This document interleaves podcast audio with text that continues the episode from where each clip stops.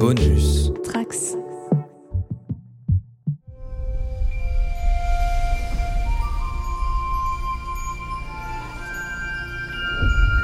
Bonjour à tous les trekkers et trekkies de toutes sortes, je suis le commandeur Guigui et je suis ravi de vous accueillir à bord de la station du Cadran Pop.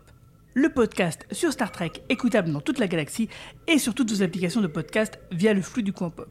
Et oui, je suis de retour de mes vacances euh, des plages de Raisa, pile à temps pour analyser avec vous le final de la saison 2 de Star Trek Strange New Worlds et de faire le bilan de celle-ci.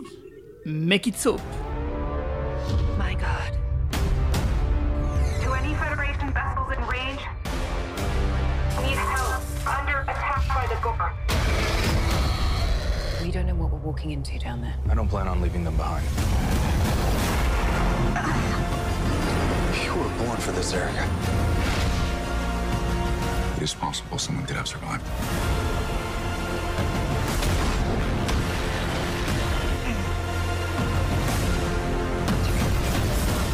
Hope is a choice. You've told me that one before. Maybe I'm just saying it because I need to hear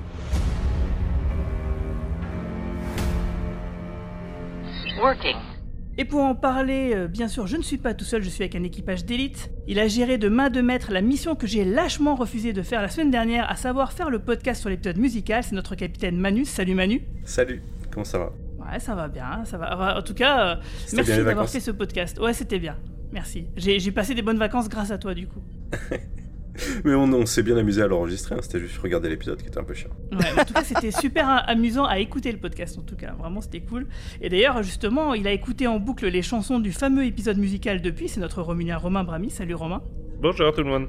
Et elle est là, euh, prête à en découdre avec les gornes comme avec les mauvaises idées de scénario. C'est notre lieutenant Marie-Paul. Salut Marie-Paul. Salut tout le monde. Et sa dernière visite parmi nous, c'était déjà pour nous parler de Strange New Worlds, puisqu'elle était venue débattre avec nous du premier épisode de la saison 1. Et bah, depuis, elle a encore plus de choses à dire. C'est notre ambassadrice girafe du podcast Strange New Pod. Alors euh, d'abord c'est faux, euh, je suis venue pour Prodigy aussi. Hein. Ma dernière visite c'était euh, c'était Ah, Prodigy. c'était Prodigy, hein C'était Ah. Prodigy, hein. Ok. Et bah voilà. Fausses informations, fake news. C'est pour voir si tu suis en fait. Bah merci de merci de m'avoir réinvité. Elle est contente de revenir. Et avant de commencer, bah, sachez que sur une, excellente initiative de Yann et Yasmine, les podcasts du Cadran Pop sont retranscrits pour les personnes sourdes et malentendantes. Alors si vous voulez participer pour nous aider, bah, toutes les explications sont sur notre site internet podcast.lecadranpop.fr et puis ce sera là également où vous pourrez retrouver les fameux fichiers lorsqu'ils seront terminés. Et vous pouvez aussi nous retrouver sur notre Discord et toutes les infos sont aussi sur notre site internet. Et d'ailleurs, je tiens à faire une petite dédicace à notre enseigne Ro Ferrata à qui j'ai piqué la formule Make It Soap. Alors, durant tout ce podcast, vous pourrez aussi entendre les journaux de bord de Marina, Manon, Yasmine, Cyril Michael, Vulcaro et Hugo. Et on commence d'ailleurs tout de suite avec Céline qui pose déjà les bases de son bilan de cette saison. Journal de bord de l'enseigne conseillère Céline, date stellaire 98202.3. L'espace, frontière de l'infini vers laquelle voyage notre vaisseau spatial. Sa mission de 10 épisodes Explorer de nouveaux mondes étranges, découvrir de nouvelles vies, d'autres civilisations, et au mépris du danger, avancer vers l'inconnu. Si l'objectif du showrunner, des scénaristes ou de qui sais-je était de détourner, tel Spock dans le premier épisode, le vaisseau Enterprise pour l'emmener dans l'angle mort du cadran alpha, je pense pouvoir dire, sans avoir vu le dernier épisode à la date stellaire d'enregistrement, que l'objectif est accompli. À défaut d'explorer de nouveaux mondes étranges, les scénaristes semblent surtout rechercher quelle identité donner à la série. Objection, votre honneur, pourrait rétorquer Maître Ketoul. Je pose la question à la cour. Est-on vraiment obligé, dans une série Star Trek, de finir chaque épisode le regard dans le néant, repensant encore le lendemain, le nez dans son café, à ce que nous aurions fait, à ce que nous aurions dit face à tel dilemme moral, telle civilisation extraterrestre aux mœurs et aux modes de communication si différents des nôtres? Si important d'allumer son écran avec cette sensation de retrouver, ou de trouver tout court, une famille dont les liens se tissent sous nos yeux, dont les affects se révèlent au seuil de situations inextricables ou dans la résolution de celle-ci Une main sur l'épaule, un regard entendu, une pique gentiment aiguisée tout ceci n'est-il pas finalement trop subtil à nos yeux de téléspectateurs des années 2020 N'a-t-on pas besoin, maintenant que tant de téléréalités et soap-opéra ont montré la voie, que les sentiments s'expriment avec des mots clairs et sans équivoque, des émotions au volume poussé à fond, des applaudissements à l'unisson, des chansons, pour que l'on comprenne bien que cet équipage-là s'aime déjà tout entier, en CDD de trois mois, sous réserve d'acceptation du dossier, se comprend, se soutient, sans qu'on ait eu besoin de les voir traverser de multiples périples spatio-temporels et autres atermoiements psychologiques peut-on pas simplement se réjouir, à l'heure du wokisme triomphant, de voir un capitaine de vaisseau passer 90% de son temps en cuisine, là où Picard et Janeway se contentaient platement d'overdoses de caféine synthétique jadis? Enfin, jadis non, dans le futur, mais euh, venant de notre passé. Enfin bref, leur temps en tout cas semble bien dépassé. À l'instar de la Han, peut-être devons-nous éviter de parler de ce que nous avons vu et ne garder en notre cœur que la nostalgie d'un amour consommé. Place à la nouvelle version de Kirk, et avec lui peut-être de Star Trek, qui pourtant insiste dans son histoire de l'autophage à nous rappeler que les souvenirs font ce que nous sommes, donnent leur consistance à notre identité. Ah, la communication semble brouillée, sinon brouillonne. Mais admettons, j'entends les arguments de la défense, et peut-être dois-je admettre une certaine psychorigidité. Et pourtant, à celles et ceux qui m'accuseraient de chercher à retrouver dans Strange New World ce qui est déjà disponible ad nauseam per aspera dans d'autres séries, je répondrai que l'épisode crossover, sans nous proposer de grands conflits moraux ou d'impressionnantes batailles navales galactiques, a le mérite de nous faire entrevoir ce que pourrait être la série si elle assumait franchement, par exemple, un parti pris humoristique et décalé. Le problème étant que cette série existe déjà et qu'elle ne s'appelle pas Strange New World, mais Lower Decks. Chaque épisode pris isolément n'est jamais totalement catastrophique, certes, excepté peut-être l'épisode 8, qui laisse encore chez votre serviteuse quelques traces traumatiques et autres reviviscences non totalement solubles dans le double scotch. D'autant que c'est dégueulasse le scotch. Heureusement, le groupe de soutien psychologique constitué à l'occasion du podcast consacré à cet épisode aura permis d'expurger la plupart des scories agressives. Ouf, alors, dans ce détournement de l'Enterprise à des fins de quête d'identité, laquelle sied le mieux à Strange New Worlds entre le procès à l'américaine, tout plein de bons sentiments forcés, le voyage dans le temps désuet aux coordonnées GPS déjà rentrées dans d'autres feuilletons américains, la sitcom familiale à l'américaine aux gags éculés, le film de guerre à l'américaine prônant la justice individuelle, avec l'aide de super pouvoirs comme dans les films américains, la comédie musicale pleine de références à la culture américaine, Attendez, où Ram transmet dans l'oreillette qu'un pattern semble émerger. Ah, si seulement je disposais des connaissances en intrication quantique nécessaires à son déchiffrage. Mode mauvaise foi désactivé. Mais le moins que l'on puisse dire concernant Strange New World, et en ça le postulat de départ est respecté, c'est que l'on avance bel et bien vers l'inconnu. Currently searching pour des mondes étranges et nouveaux, Céline off. Premier tour de table euh, sans spoiler, maintenant qu'on a vu le final, quel est pour vous votre donc, bilan de cette saison 2 de Strange New World? Est-ce que comme euh, Céline, vous avez trouvé qu'il n'y avait peut-être pas assez de Strange New Worlds et que la série s'était peut-être déjà perdue après la très bonne impression que nous avait fait la saison 1 l'an dernier? Et est-ce que ce final sauve la saison euh, pour vous, si jamais elle devait être sauvée justement? Up and down, boy you turn me. C'est vraiment pour moi le bilan de la saison 2 il y a vraiment. euh, C'était euh, à boire et à manger dans cette, euh, dans cette saison 2. Euh, Il y a des choses que j'ai beaucoup aimées, il y a des choses que j'ai beaucoup pas aimées. et oui, je, je sais pas trop où cette saison va. Il y a eu beaucoup de, de retours.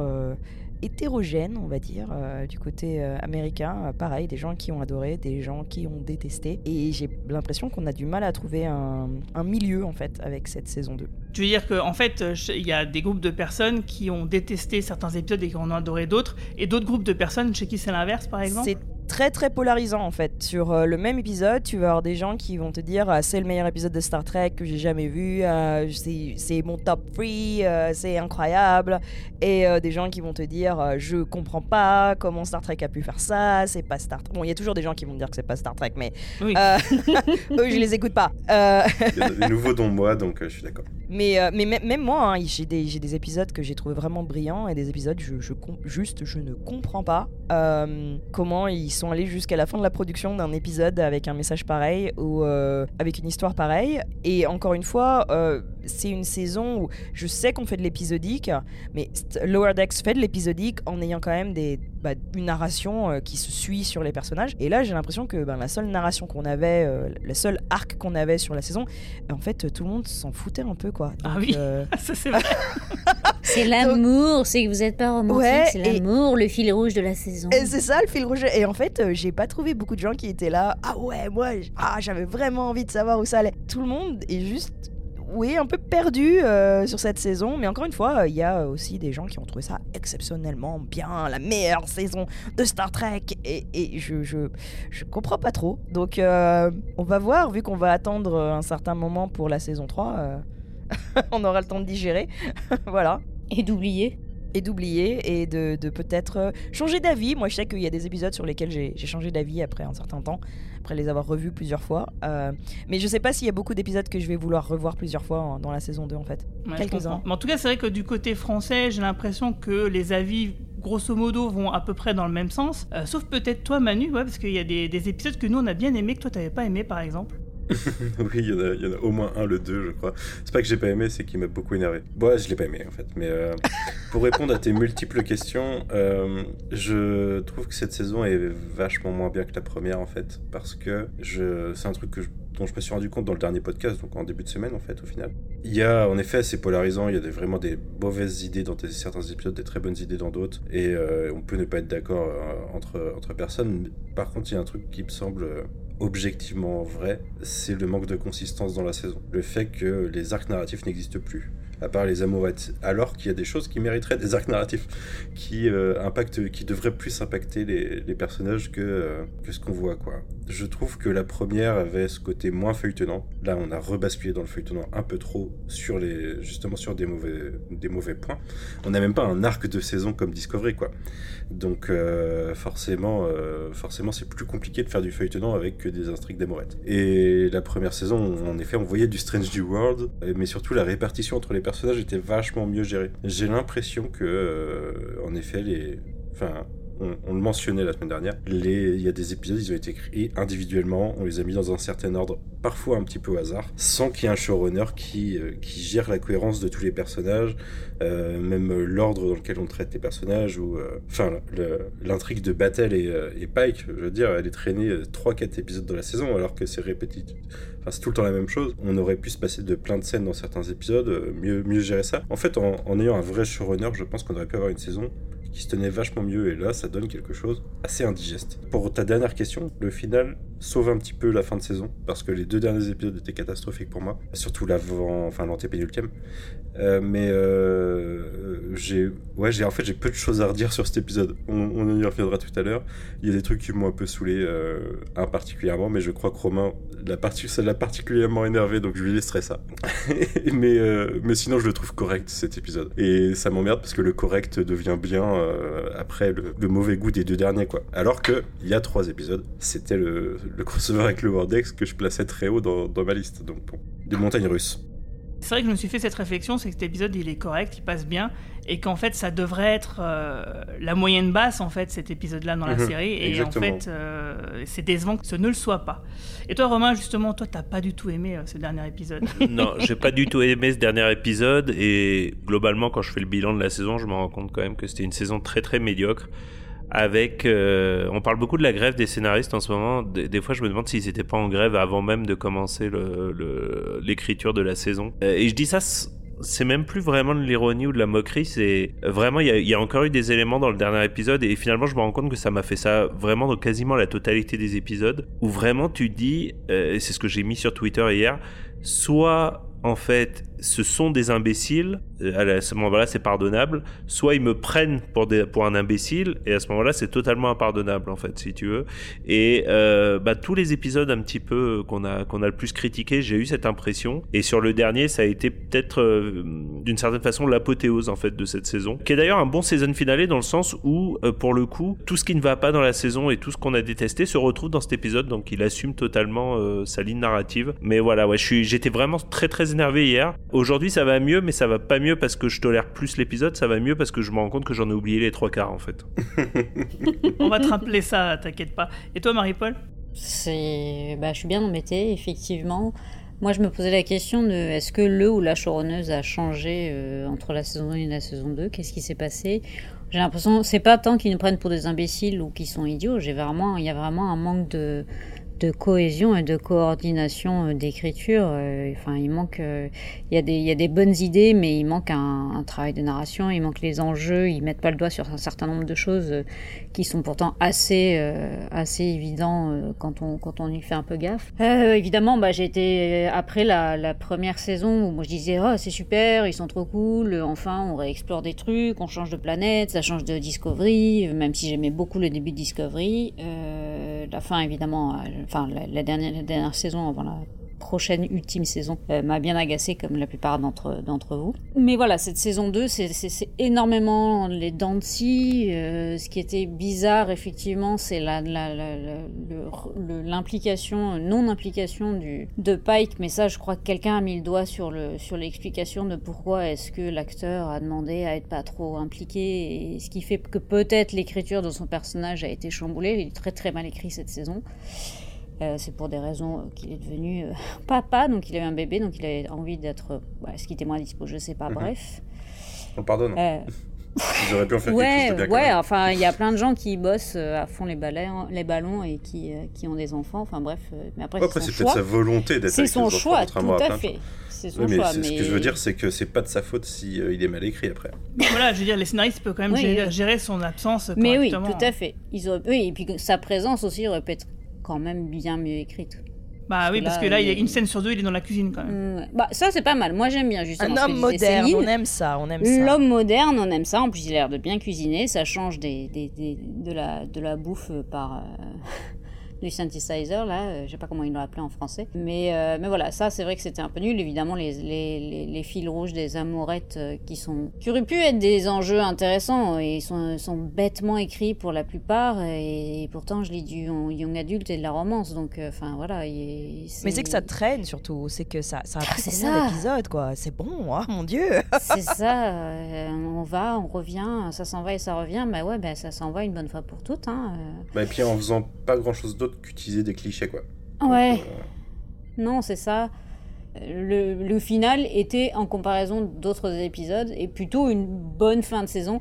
Mais encore une fois, euh, je sais plus qui c'est qui a dit, euh, ça devrait être le bas, du, le bas d'une- de l'échelle, quoi, et pas euh, ah bah il y a eu des trucs tellement euh, cata qu'on est, on se, on se contente de ça, quoi. Ouais, on est content quand c'est moyen, quoi. Voilà, parce qu'il y a quand même là aussi des problèmes d'écriture. Et puis le placement de l'épisode aussi, hein. ça aurait été mieux que cet épisode soit en numéro 5 par exemple, que euh, en bah, numéro 10. Ouais, mais il y a un truc dans la structure de l'épisode qui fait que non. Ouais, c'est pas possible. Ouais, mais on aurait pu avoir un two-parter, enfin un, un- tu vois, un double épisode euh, en milieu de saison, euh, ça aurait été pas mal parce que c'est quand même l'arc principal de, de, de Strange New World, quoi. C'est l'histoire principale de Strange New Worlds et on en a juste Pour comme ça un oui, peu à la fin, quoi. Ouais, mais il aurait fallu qu'ils trouvent un autre truc euh, justement pour faire un cliffhanger euh, de, de fin de saison. Mais ça, on- Genre on, va un en meilleur épisode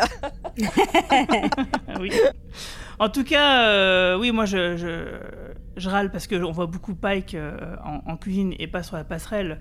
Euh, moi, ça me dérange pas de le voir cuisiner. hein. J'ai moi-même fait de la confiture toute la journée d'hier. Mais, euh, mais simplement que oui, c'est- t'adoses ça au fait que le personnage est un peu transparent et fait un peu des choix bizarres tout le long de la saison. Euh, ça le caricature facilement euh, dans le fait que bah oui, ce capitaine-là, t'as l'impression qu'il sert à rien.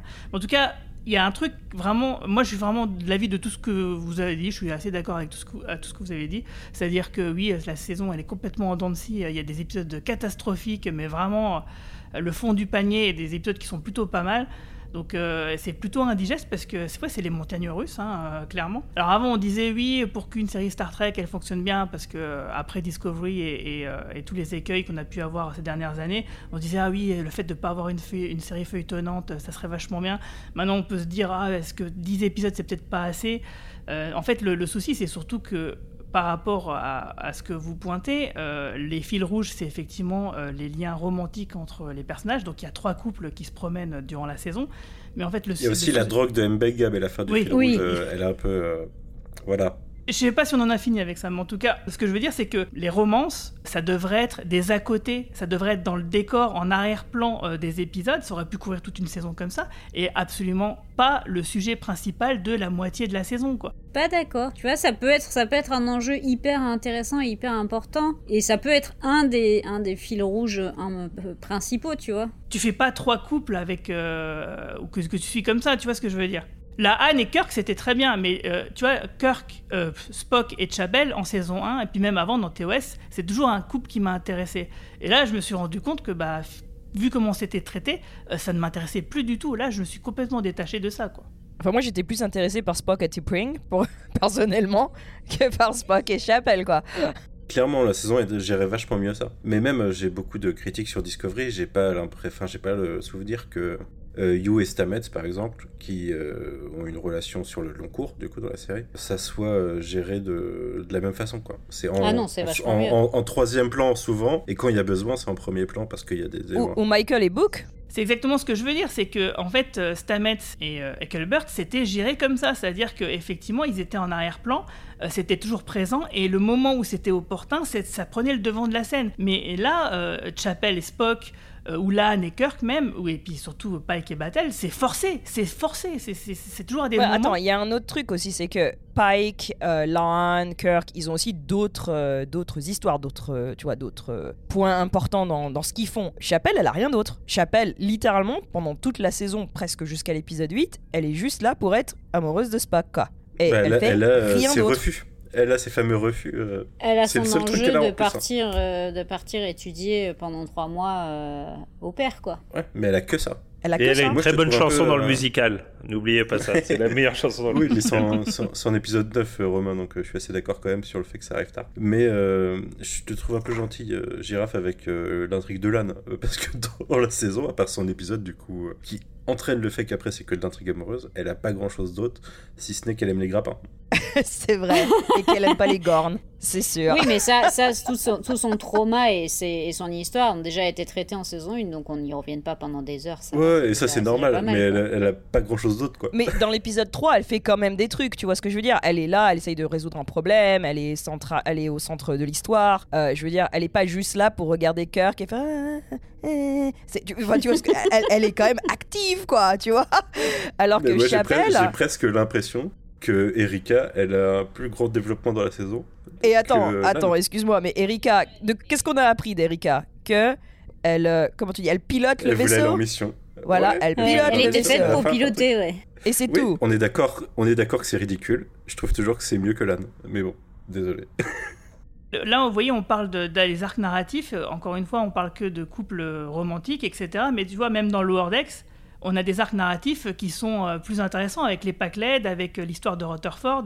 Euh, voilà, on avait quand même d'autres choses qui étaient possibles de faire qui ne le sont pas vraiment. Enfin, les occasions perdues dans Strange World, elles sont assez nombreuses. Et c'est vraiment dommage parce qu'il y avait plein de choses à faire, en fait. Vous parlez des personnages qui n'ont pas d'arc narratif. quand même, le pire cette saison pour moi, c'est c'est quand même Pike. Parce que Pike, enfin, c'est quand même un mec, on, a, on lui a annoncé sa propre mort, etc., etc. Cette saison, alors je veux bien qu'il ait fait un enfant, ce que tu veux, mais enfin, c'est catastrophique. Il, il n'a rien cette saison. Il n'a pas une scène dans toute la saison, en fait, quoi. Euh, Bah c'est- si, il- au tout il a-. La scène dans Lower Decks où il, il parle de son père et de son anniversaire. Si, la, la- le, le tout début. Ouais, et c'est complètement va, un truc euh, qu'ils ont piqué de Beyond. Hein. Je veux dire, c'est. En plus, c'est, ouais. euh, Non, mais c'est ça, et c'est c'est c'est tragique quoi. Euh, et puis euh, le alors qu- qu'il soit moins présent pour des raisons familiales, ça ça peut arriver, mais ça explique pas la, la faiblesse. Je vous rappelle quand même cette scène hallucinante dans l'épisode euh, le pire de la saison. hein, je crois qu'on sera tous d'accord avec Le les. Klingons, où à la fin Mbenga lui dit Ah, ouais oui. bah ouais je l'ai tué de sang-froid, ça te pose un problème, et Pike baisse la tête et s'en va quoi. Enfin je je je Ah non, mais la je- fin de cet épisode. est- je, je comprendrai jamais en fait ce qu'ils ont voulu faire avec Pike cette saison quoi. Et ça c'est pas Et une question alors, de parentalité. En parlant quoi. de Mbenga, justement, parle d'un arc narratif où la première saison, il était le père, il était avec sa fille, il y avait tous ces trucs-là. Et c'était justement l'épisode 8 où il perd sa fille. Et la deuxième saison, oh, on parle plus de ça, non, non, on s'en fout. Maintenant, il est un, un criminel de guerre, un meurtrier euh, acharné. Dealer de drogue. je vais te dire, il a tout, aux il a tout eu cette saison. Aux États-Unis, cet épisode, les gens ont adoré. Et j'ai été une des rares Sérieux voix à dire que Ils cet adoré, épisode était pourri. Tout le monde a adoré cet épisode. Tout le monde a dit Ah que bon c'était un épisode Oh incroyable. et je vais te dire aussi, parce que oh, c'est un- un- aussi un pays qui est extrêmement bah, militarisé, euh, les États-Unis. Donc, les. Oui, qui aime bien les crimes de guerre. Et, et beaucoup de gens ont vu que Mbenga, il était là pour euh, représenter euh, les Le soldat soldats qui revenaient avec les PTSD, euh, les syndromes post-traumatiques. Et il n'y avait pas du tout cette question de mais pourquoi, pourquoi lui, quoi? Qu'est-ce que ça fout là, quoi Ah Non, non, c'était. Bah, tu vois, euh, c'est marrant. Parce que ce que tu dis là, je suis, assez, je suis totalement d'accord avec toi sur le parallèle du coup. Et moi, c'est ce qui m'a gêné dans l'épisode 2 aussi, sur le fait que on voyait plus Star Trek et Starfleet, on voyait, un- on voyait le peuple américain qui essayait de, de faire son deuil du racisme, tu vois. Et, Ah ouais, de euh, toute façon, et Star Trek a toujours été là pour expliquer qu'ils avaient résolu le racisme parce que maintenant euh, tout le monde pouvait boire euh, au même lavabo, quoi. Tu sais, sérieusement, quoi. Euh, Donc, euh, c'est un, peu, là, c'est un peu la tradition, quoi. Non, mais c'est c'est effectivement très, très, très. euh, Céline le dit dans sa, dans sa capsule, et très bien. C'est très, très américanisé. Et euh, c'est là, on voit vraiment beaucoup de problèmes. Euh, moi, ce que je voulais dire, je reviens juste deux secondes sur le, les- la romantisation. On n'est pas obligé d'avoir des intrigues amoureuses non plus. On peut avoir Ah, des personnages qui n'ont pas. En fait, il y en a marre de toujours sexualiser euh, et, et limite hétéronormativiser aussi les relations. Enfin voilà, c'est ça, je trouve ça un peu dommage. Et, euh, et on voit que, enfin, voilà, Discovery a plein de, plein, plein, plein, plein, plein de problèmes d'écriture, mais la relation entre certains personnages sont extrêmement Ah, vachement mieux bien. écrites que, euh, que ce que, que ce qu'on a là, quoi. En l'occurrence, c'est le côté Star Trek qui m'embête plus dans Discovery que le côté ce genre d'intrigue. Oui, tout qui à fait. fonctionne vachement mieux en l'occurrence. ouais. En fait, on devrait faire une fusion entre Disco et Strange New Worlds. euh, Pour arriver à quelque chose, ouais. euh, Un crossover. Ah oui. Avant que t'enchaînes Guigui, je voulais, re- parce qu'on a reparlé d'Mbega brièvement, je voulais quand même rappeler cet enchaînement incroyable, épisode Lower Decks, épisode crime de guerre, épisode comédie musicale où Mbega cite jamais le crime de guerre alors que euh, c'est vraiment l'épisode d'avant, quoi, et final, tranquille. Ah non, mais Genre, moi, c'est moi, quoi je cet vais- enchaînement? Je, je comprends pas. C'est, Ouais, faudrait, je me demande, lorsqu'on les, on les a vus rapprochés, mais on les a pas vus à la suite. Je me demande ce que ça fait de, les- de revoir toute la saison en, en se la bingeant et en voyant vraiment Bah, tous tu les sais quoi Ah, c'est après l'autre. l'ascenseur. Euh, moi, je vais pas essayer. Je pense que je vais jamais le faire. Donc, euh, tout est bien. je veux pas savoir. Sur ces bonnes paroles, on va rentrer directement en zone spoiler. Red alert Sur ordre de Starfleet, on reste de notre côté de la ligne. Et les Gornes, jusqu'à présent, s'en tiennent au leur. Malheureusement, je crois que c'est là que les nôtres sont retenus. J'ai pas l'intention de les abandonner. Vous voulez franchir la ligne Je ne vous ordonne pas de vous joindre à cette mission. Je prendrai des volontaires, mais j'irai seul si je le dois. Je viens avec vous. Je veux vous aider à sauver le capitaine Battel et Mademoiselle Chapelle en espérant qu'elle est avec elle. Vous pouvez aussi compter sur moi. Je ne veux pas m'avancer, mais je pense que c'est le cas de tous. Merci numéro un. Monsieur Spock, enseigne Oura. Mais je me dis que vous devriez rester ici. Vos compétences spécifiques pourraient nous éviter une guerre avec les Gornes. Si vous prenez des volontaires, j'aimerais m'inscrire. La dernière fois que j'ai vu les Gornes, j'ai eu la trouille de ma vie. Mais j'aimerais bien avoir une autre chance de les étudier de près. Avec un phaser? Comment déterminer la meilleure façon de les tuer sinon? J'aimerais apporter mon aide à cette étude. J'aimerais les voir morts autant que vous, si ce n'est plus. Mais ce n'est pas suffisant. On ne sait pas ce qu'on va trouver là-bas.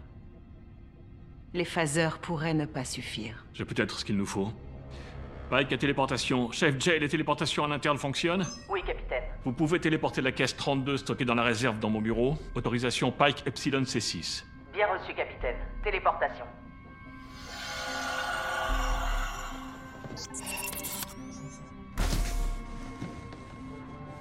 Depuis que les Gornes se rassemblent à la frontière de l'espace de la Fédération, Starfleet a développé des armes pour les combattre. Maintenant, tous nos vaisseaux en sont équipés, au cas où. Les protocoles Gorn a distribué lors d'une rencontre avec une espèce hostile. Pile dans le cas des Gorn. Ajustement des harmoniques pour mieux contrer leur défense. Recalibrage des capteurs. La dernière fois, notre recorder ne les détectait pas du tout. Maintenant, si. Warning. Donc euh, cet épisode 10 de la saison 2 qui s'appelle Hégémonie, qui a été écrit par Henry Alonso Meyer et réalisé par Maja... euh, Oh putain. Ah, Vrivlo. Comment tu dis? Vrivlo Vrivlo Vrilo Ouais, Vrilo. Vrilo. Alors, Maja Pardon. Vrilo. Et ça se trouve, c'est Je Maya. pense que ça doit être Mara aussi, parce que je pense que c'est. C'est Mara, je pense. Ouais, c'est Mara. Mara. Mara Vrilo, voilà. En tout cas, euh, sur le trans- la transcription euh, du podcast, il n'y aura pas ce problème, c'est sûr. Euh, donc, pour cet épisode final de la saison 2, on va débuter euh, sur une colonie de la Fédération qui s'appelle euh, Parnassus Beta, mais qui est en dehors de la Fédération et de sa juridiction, mais pour laquelle, quand même, hein, le vaisseau de la capitaine Battel, donc euh, l'USS Cayuga, va apporter de l'assistance, hein, des vaccins, enfin, tout un tas de, trucs qui peuvent leur être très utiles. Mais elle sert aussi de taxi à l'infirmière Chapelle qui doit rejoindre sa nouvelle formation et son futur fiancé en la personne de Roger Corby, euh, qui est de, bah, qu'on sait, hein, qui sera son fiancé puisqu'il apparaît dans la planète des Spoiler. illusions. Ah oui, c'est un spoiler de 60 ans, euh, donc, euh, parce que c'était dans la saison 1 de TOS. Et donc j'imagine que ce personnage, euh, Roger Corby, on le découvrira en saison 3, hein, vu qu'il arrête pas d'être name-droppé un peu partout. Name droppé. J'ai été contaminé par les anglicismes. hein. Ouais, mais dans ce cas, name dropped. Mais bon. mais- Donc la colonie euh, sur la planète ressemble à une petite ville euh, du Midwest américain, alors que Chapelle, eh ben, elle se téléporte sur le vaisseau et que Battle est en pleine visio avec euh, Pike. Et ben, les Gorn, ils arrivent sur la planète pour tout péter et tout bouffer. Il y a d'abord une navette qui se crache et. euh, Exactement, il y a une et, navette qui se crache juste avant. compte qu'il y a un- Il y a un gros vaisseau. D'ailleurs, j'ai lu euh, sur Memory Alpha, je crois que les décors de Parnassus Beta ils ont été, euh, où ça, ont été filmés dans un décor en Ontario qui avait été construit à l'origine pour la série d'Amazon Prime euh, Reacher. Je sais pas si quelqu'un a vu la série. En tout cas, je trouvais que les décors étaient plutôt pas mal. Ouais, c'était cool, ouais. Bon, c'est 13 années 50. C'était un super throwback à TOS euh, qui filmait sur n'importe quel lot sans arrêt. Donc, Les épisodes cowboy et tout, quoi. C'est ça. ouais, bah oui. Et d'ailleurs, je trouve que dans l'épisode, j'ai l'impression qu'ils ont forcé une vibe TOS dans, euh, dans certains plans, dans certaines musiques et dans certaines ambiances de. de ouais, enfin, dans- de plans, quoi. Ah Je- oui, complètement. Je, Mhm, je complètement. trouve ça, il y a des scènes de Spock dans le vaisseau avec les petits bruits de l'époque et tout sur son ordinateur. Et euh, il y a presque une, une, une lumière qui, euh, qui correspond plus à l'époque, alors adaptée, quoi. Mais j'ai l'impression qu'ils ont forcé ça, quoi. Alors qu'ils le font pas sur les autres épisodes. Bizarre. Mais j'ai bien aimé. Ça me fait un petit peu le- l'effet euh, Star Trek Beyond, justement, qui est, que je trouve très TOS. Mais ils l'ont fait dans d'autres épisodes, hein, je trouve aussi. En tout cas, après, il y a une conversation entre euh, l'amiral April et Pike. Euh, L'Enterprise ne doit faire que aller voir ce qui se passe là-bas et ne pas engager de combat pour éviter une guerre avec les Gorn. Alors à ce moment-là, Starfleet ne sait pas pour la destruction de l'USS Cayuga, mais ce sera le cas assez vite, juste après dans l'épisode, parce que ça, bah, même après le générique en fait. Et du coup, bah là, je trouve qu'il y a un drôle de principe que de laisser passer la destruction de l'USS Cayuga, donc d'un vaisseau de la Fédération, euh, à moins que, on peut se dire, la Fédération, elle sait que si elle est, euh, elle est en vraiment face euh, aux Gorn dans une guerre, elle se ferait complètement défoncer. Mais en tout cas, c'est quand même vraiment bizarre euh, cette entrée en matière. Qu'est-ce que vous en pensez hein? Ah, moi, j'ai adoré. Ce moi, positionnement de. Starfleet. hein. ah, moi, j'ai moi, j'ai trouvé.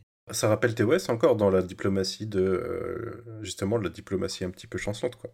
De, on sait pas trop. euh, Parce que là, l'idée, c'est on déclenche pas de guerre, donc on ne va pas les fumer. Mais ils- au début, la- l'argument d'April, c'est oh, ils ont attaqué une colonie qui est en dehors de notre juridiction, donc on va pas s'en mêler. Ouais, mais après, ils, ils apprennent quand même que le Cayuga s'est fait défoncer, donc ils ont buté un, un- un vaisseau de la Fédération, quoi. De Ouais, mais on sait depuis Memento Mori qu'ils ont aucune chance contre des vaisseaux Gorn, quoi. Donc, euh, je veux dire, qu'est-ce qu'ils vont faire? Dans tous les cas, euh, c'est assez rapide la communication qu'ils reçoivent des Gorn qui dit, euh, enfin qui dit juste la ligne est là quoi, passez pas. Donc euh, c'est ça qui fait que derrière euh, ils ont ordre de pas traverser. Ouais, l'autre problème à, à mes yeux, c'est qu'en effet, euh, si tu as une flotte ennemie euh, qui s'amasse à une frontière, dans tous les cas, t'envoies Ouais, d'autres vaisseaux suspect, pour ouais. supporter à la frontière. C'est quand même le minimum. Je, je suis assez donc, d'accord. donc à la fin, bon, là, là, là, c'est franchement, c'est pas ce qui m'a gêné le plus dans l'épisode et ça concerne vraiment quasiment la dernière scène. Mais dans la dernière scène, c'est assez inexplicable que l'Enterprise se retrouve toujours tout seul euh, à cette frontière face à, au nouvel ennemi number one de la Fédération, quoi. Tu sais bien que c'est le seul vaisseau de Starfleet qui est toujours à la neutral zone, qui est toujours là, il y a un problème, toujours. Cependant, euh, pour euh, nuancer ça, c'est un two-parter et, on... et comme le dit Guigui, c'est un peu louche les ordres quand même, euh, le, le côté euh, affirmatif de Starfleet. On ne sait pas ce qu'ils font Starfleet à côté. Ça se trouve, ils, pré- ils préparent un truc en fait. Bah, Rappelez-vous, il y avait quelque pas chose. un, il y avait, il y avait un enjeu euh, dans je sais plus quel épisode. C'était le premier épisode de la saison 2, ils en parlaient déjà. Ouais, il y a- et puis il y a un moment, il y a, euh, ah bah c'est bon, ils ont sauvé un côté euh, de, de la frontière, mais on se prépare à la bagarre de l'autre côté de la frontière. Hmm. Donc ils doivent préparer, ouais, euh, ils doivent militairement. préparer ouais. des Et même à un moment donné, quand tu parlais de la fameuse carte, euh, je crois que c'est Una qui dit euh, voilà, là c'est la ligne, là c'est les Gorn, euh, ça c'est nous et nos forces. Donc euh, ça veut dire quand même qu'il y a des vaisseaux qui sont dans la peut-être pas à côté, pas, pas aux alentours proches, mais qui sont quand même pas trop loin. quoi. Du coup, ça pose quand même la question que là, cette colonie, ils sont allés s'installer euh, de l'autre côté de la ligne, hein, en plein territoire Gorn, pour aucune raison, et que si tu veux, il y a quand même une, une connaissance que ben, qu'ils sont dans le coin, quoi. Donc envoyer Alors, le moi, USS je l'ai pas- Cayuga. je l'ai- pas compris comme ça. hein. Pour moi, la ligne, elle était tracée par les Gorn maintenant, en fait. Oui, oui, oui, c'est ça, ouais. Le, message qu'ils ont reçu, c'est la ligne. C'est juste l'image, quoi. C'est en gros, maintenant la planète là, on l'a vue, elle est à nous, on trace la ligne, maintenant vous venez plus. Mais euh, c'est la veille, c'était bon, tu vois. C'est Il y un a der, un- quoi. Il y a un truc que j'ai trouvé assez nul, c'est de ne foutre un previously on avec un, un rappel euh, du Gorn et du machin, alors qu'ils auraient commencé directement. euh, Bah oui, on non, mais moi les prévus, je les, je surprise. les zappe euh, direct. Oui, moi aussi, ouais. Parce enfin, souvent, c'est que les amourettes, déjà. Rien à foutre. Mais euh, en plus, c'est frais dans ma tête. Mais euh, oui, oui, je suis d'accord que les prévus ils sont jamais très subtils et tout. hein. Ils sont pas toujours très, très utiles là-dessus. J'ai bien aimé moi ce début, euh, j'ai trouvé que l'arrivée des Gorn, elle était assez... bah ça en imposait, quoi. Ça faisait un peu peur. hein. Puis ça, faisait vite très euh, plus, Independence euh, Day. Ouais, le- l'exact, le, le même shot quoi, du vaisseau qui arrive à travers les nuages et tout. Moi, après, euh, par contre, avec euh, le vaisseau euh, en longueur comme ça et la forme qu'il a, ça me fait vachement penser au vaisseau de. de garde. Merde, comment il s'appelle? Le. Ah, j'ai oublié. L'accusateur, Ronan. De Ronan l'accusateur dans le premier Guardian. Il a la même forme avec les. Du coup, les, les trucs en diagonale sur le front, quoi. Il ressemble vachement à ce vaisseau. Mais oui, côté très Independence Day. Bah, moi, j'aime bien l'intro. euh, J'aime bien le, fait que ça place le statut assez rapidement. Ce qui m'emmerde, bah, le même truc que Romain, hein, c'est. Il n'y a, a pas de flotte du coup. Et le fait que on aurait pu subtilement. déjà là, pour accélérer, tu l'as pas dit, mais euh, il y a une petite scène entre Ba- un petit euh, conversation entre Battle et Pike euh, au début qui fait que Pike, euh, la conversation est coupée, il sait qu'il se passe quelque chose. Mais euh, là, on aurait pu, au fil de la saison, placer les pions pour que à la fin on se dise ah mais oui il y a cette situation et en plus euh, Chapel elle est sur ce vaisseau parce qu'elle y est depuis trois épisodes sauf que non on- enfin là la subtilité c'est zéro euh, tu tous les enjeux ils sont posés dans le previously euh, ça c'est c'est les pieds dans le plat quoi je trouve ça c'est ce qui m'emmerde moi, là, le manque de subtilité comme le le, le Chapel uni- unique survivante de tout à l'heure dont Romain parlera Oui, on va, on va en parler assez vite. hein. Ah non, attends, c'est la seule survivante. Attends, attends, attends, on en parle après. Oui, parce que là, je sens que Romain, il va, il va avoir envie de se faire Voilà. plaisir. ah mais moi ça m'a fait péter un plomb Je rage. Je- euh, rien que d'y repenser, je rage. Avant ça, on a quand même la fameuse scène où le capitaine Pike va aller un peu à l'encontre des ordres parce qu'on lui a dit euh, tu t'y vas pas, tu fais que regarder. Et euh, et où tout l'équipage dit ok, c'est bon, on y va. Et bon, alors c'est la Ils deuxième sont fois de la saison. Tous, tous, toujours OP pour aller au, au casse-pipe, quelle que soit la Ah situation. bah on sait pas, hein, on sait un, que Una elle a dit que c'était bon. Euh, Risk is their bon. business. Come on. C'est surtout que, une fois de plus, depuis l'ère Kurtzman, combien de fois ils nous ont fait le coup de l'insurrection, quoi. En fait, t'as l'impression qu'il n'y a pas une scène d'action qui ne soit pas le résultat d'une insurrection, quoi. J'ai l'impression d'avoir vu ce scénario un milliard de fois, quoi. Bah, on l'a vu Euh, dans le premier, en premier épisode de la saison c'est 2 un avec peu, euh, Bah, un déjà, peu une saison voilà. de 24 heures chrono en effet D- Déjà deux fois dans la même saison, quoi. Enfin, à aucun moment ils se disent, on va trouver autre chose, les gars, quoi. Moi, c'est ça que je trouve fou, en fait. Oui, il suffirait que l'amiral dise bon, euh, vous faites, euh, vous essayez de trouver un truc, vous essayez de faire les choses discrètement, euh, mais euh, vous faites pas ça, mais vous pouvez essayer de contourner un truc, au lieu de faire les gars qui vont à l'encontre d'un ordre, quoi. C'est- dommage. Parce qu'en vrai, s'ils avaient le support de Starfleet dans cet épisode, ça changeait quoi fondamentalement? Bah oui, En ça vrai. change rien en vrai. C'est ça que je trouve assez incroyable. C'est que finalement, ça changeait quoi? Le, le, le vaisseau il était toujours baisé. Il fallait toujours aller sur la planète pour aller récupérer les, les survivants. Euh, il suffisait Oui, d'inventer que qu'ils sont loin de pas déclencher une guerre Oui, c'est ça, c'est que tu peux pas officiellement. Oui, mais ça- mais- mais tu ils peux le auraient dû faire. le faire en officieusement, ouais. Oui, c'est ça, mais tu en peux, Soum Soum, ouais. tu, tu peux faire ça en Soum Soum avec la- 31, le support de Starfleet, quoi, sans même parler de section 31, quoi.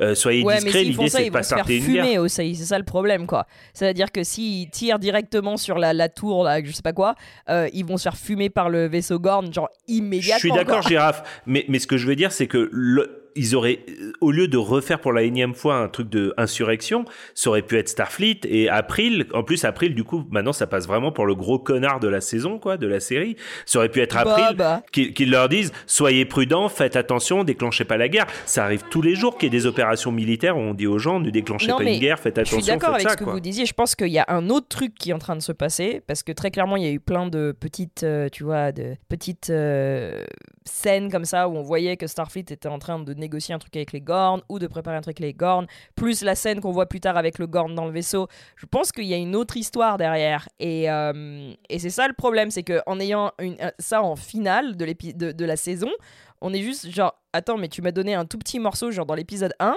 après on n'en a plus jamais reparlé et maintenant tu me donnes tout ça et je suis censé imaginer tout ce qui va se passer dans la saison 3 qui va venir dans 15 ans quoi donc euh, je sais pas disait que les enjeux étaient mal écrits, en fait. ouais Et exactement pour moi, euh, pour moi, il y a un truc qui confirme que Starfleet fait des trucs en secret, c'est qu'ils ont collé en secret des armes anti-gornes euh, sur leur vaisseau, quoi. Ah, et c'est totalement section, section 31, comment tu dis en français Section 31. Euh, T'as vraiment l'impression que c'est des, des trucs des Black Ops, quoi. C'est vraiment Ouais. clairement. euh, euh, C'est- Ash Tyler. Ash Tyler qui a créé des, des armes quelque part dans, un dans une base de la section 31. Puis je le replace maintenant parce que je sais pas si je le replacerai plus tard, mais mais euh, je suis enfin je suis désolé d'être le, le fan relou, mais euh, ça pose quand même un gros problème par rapport à Arena Dantos quand même quoi. Où vraiment maintenant les Gorn c'est devenu vraiment les Borg de TNG ou les Klingons de tu vois. Or quand Kirk découvre les Gorn, euh, T'as as, l'impression. Bah, en fait, dans Arena, euh, Kirk se retrouve sur la planète avec des Gorn, avec un Gorn, et tout laisse penser que c'est une nouvelle race qu'il connaît pas, qu'il en a jamais entendu parler. En tout cas, rien ne laisse penser que c'était la menace numéro un de Starfleet euh, une dizaine d'années auparavant, si tu veux, quoi. L'entreprise est immobilisée dans l'espace. Des forces mystérieuses l'ont brusquement arrêté dans sa poursuite d'un vaisseau pirate. J'ai été enlevé par les Métrons. Ils m'ont transporté sur un astéroïde et là, je dois affronter le capitaine du vaisseau ennemi. Sans armes, je dois me mesurer à cette créature appelée Gorn par les Métrons. Une créature géante, d'apparence reptilienne. J'éprouve une répulsion instinctive pour les reptiles. Je dois me dominer et garder à l'esprit qu'il s'agit d'une créature intelligente et évoluée qui, comme moi, commande un vaisseau spatial d'un adversaire dangereux et rusé.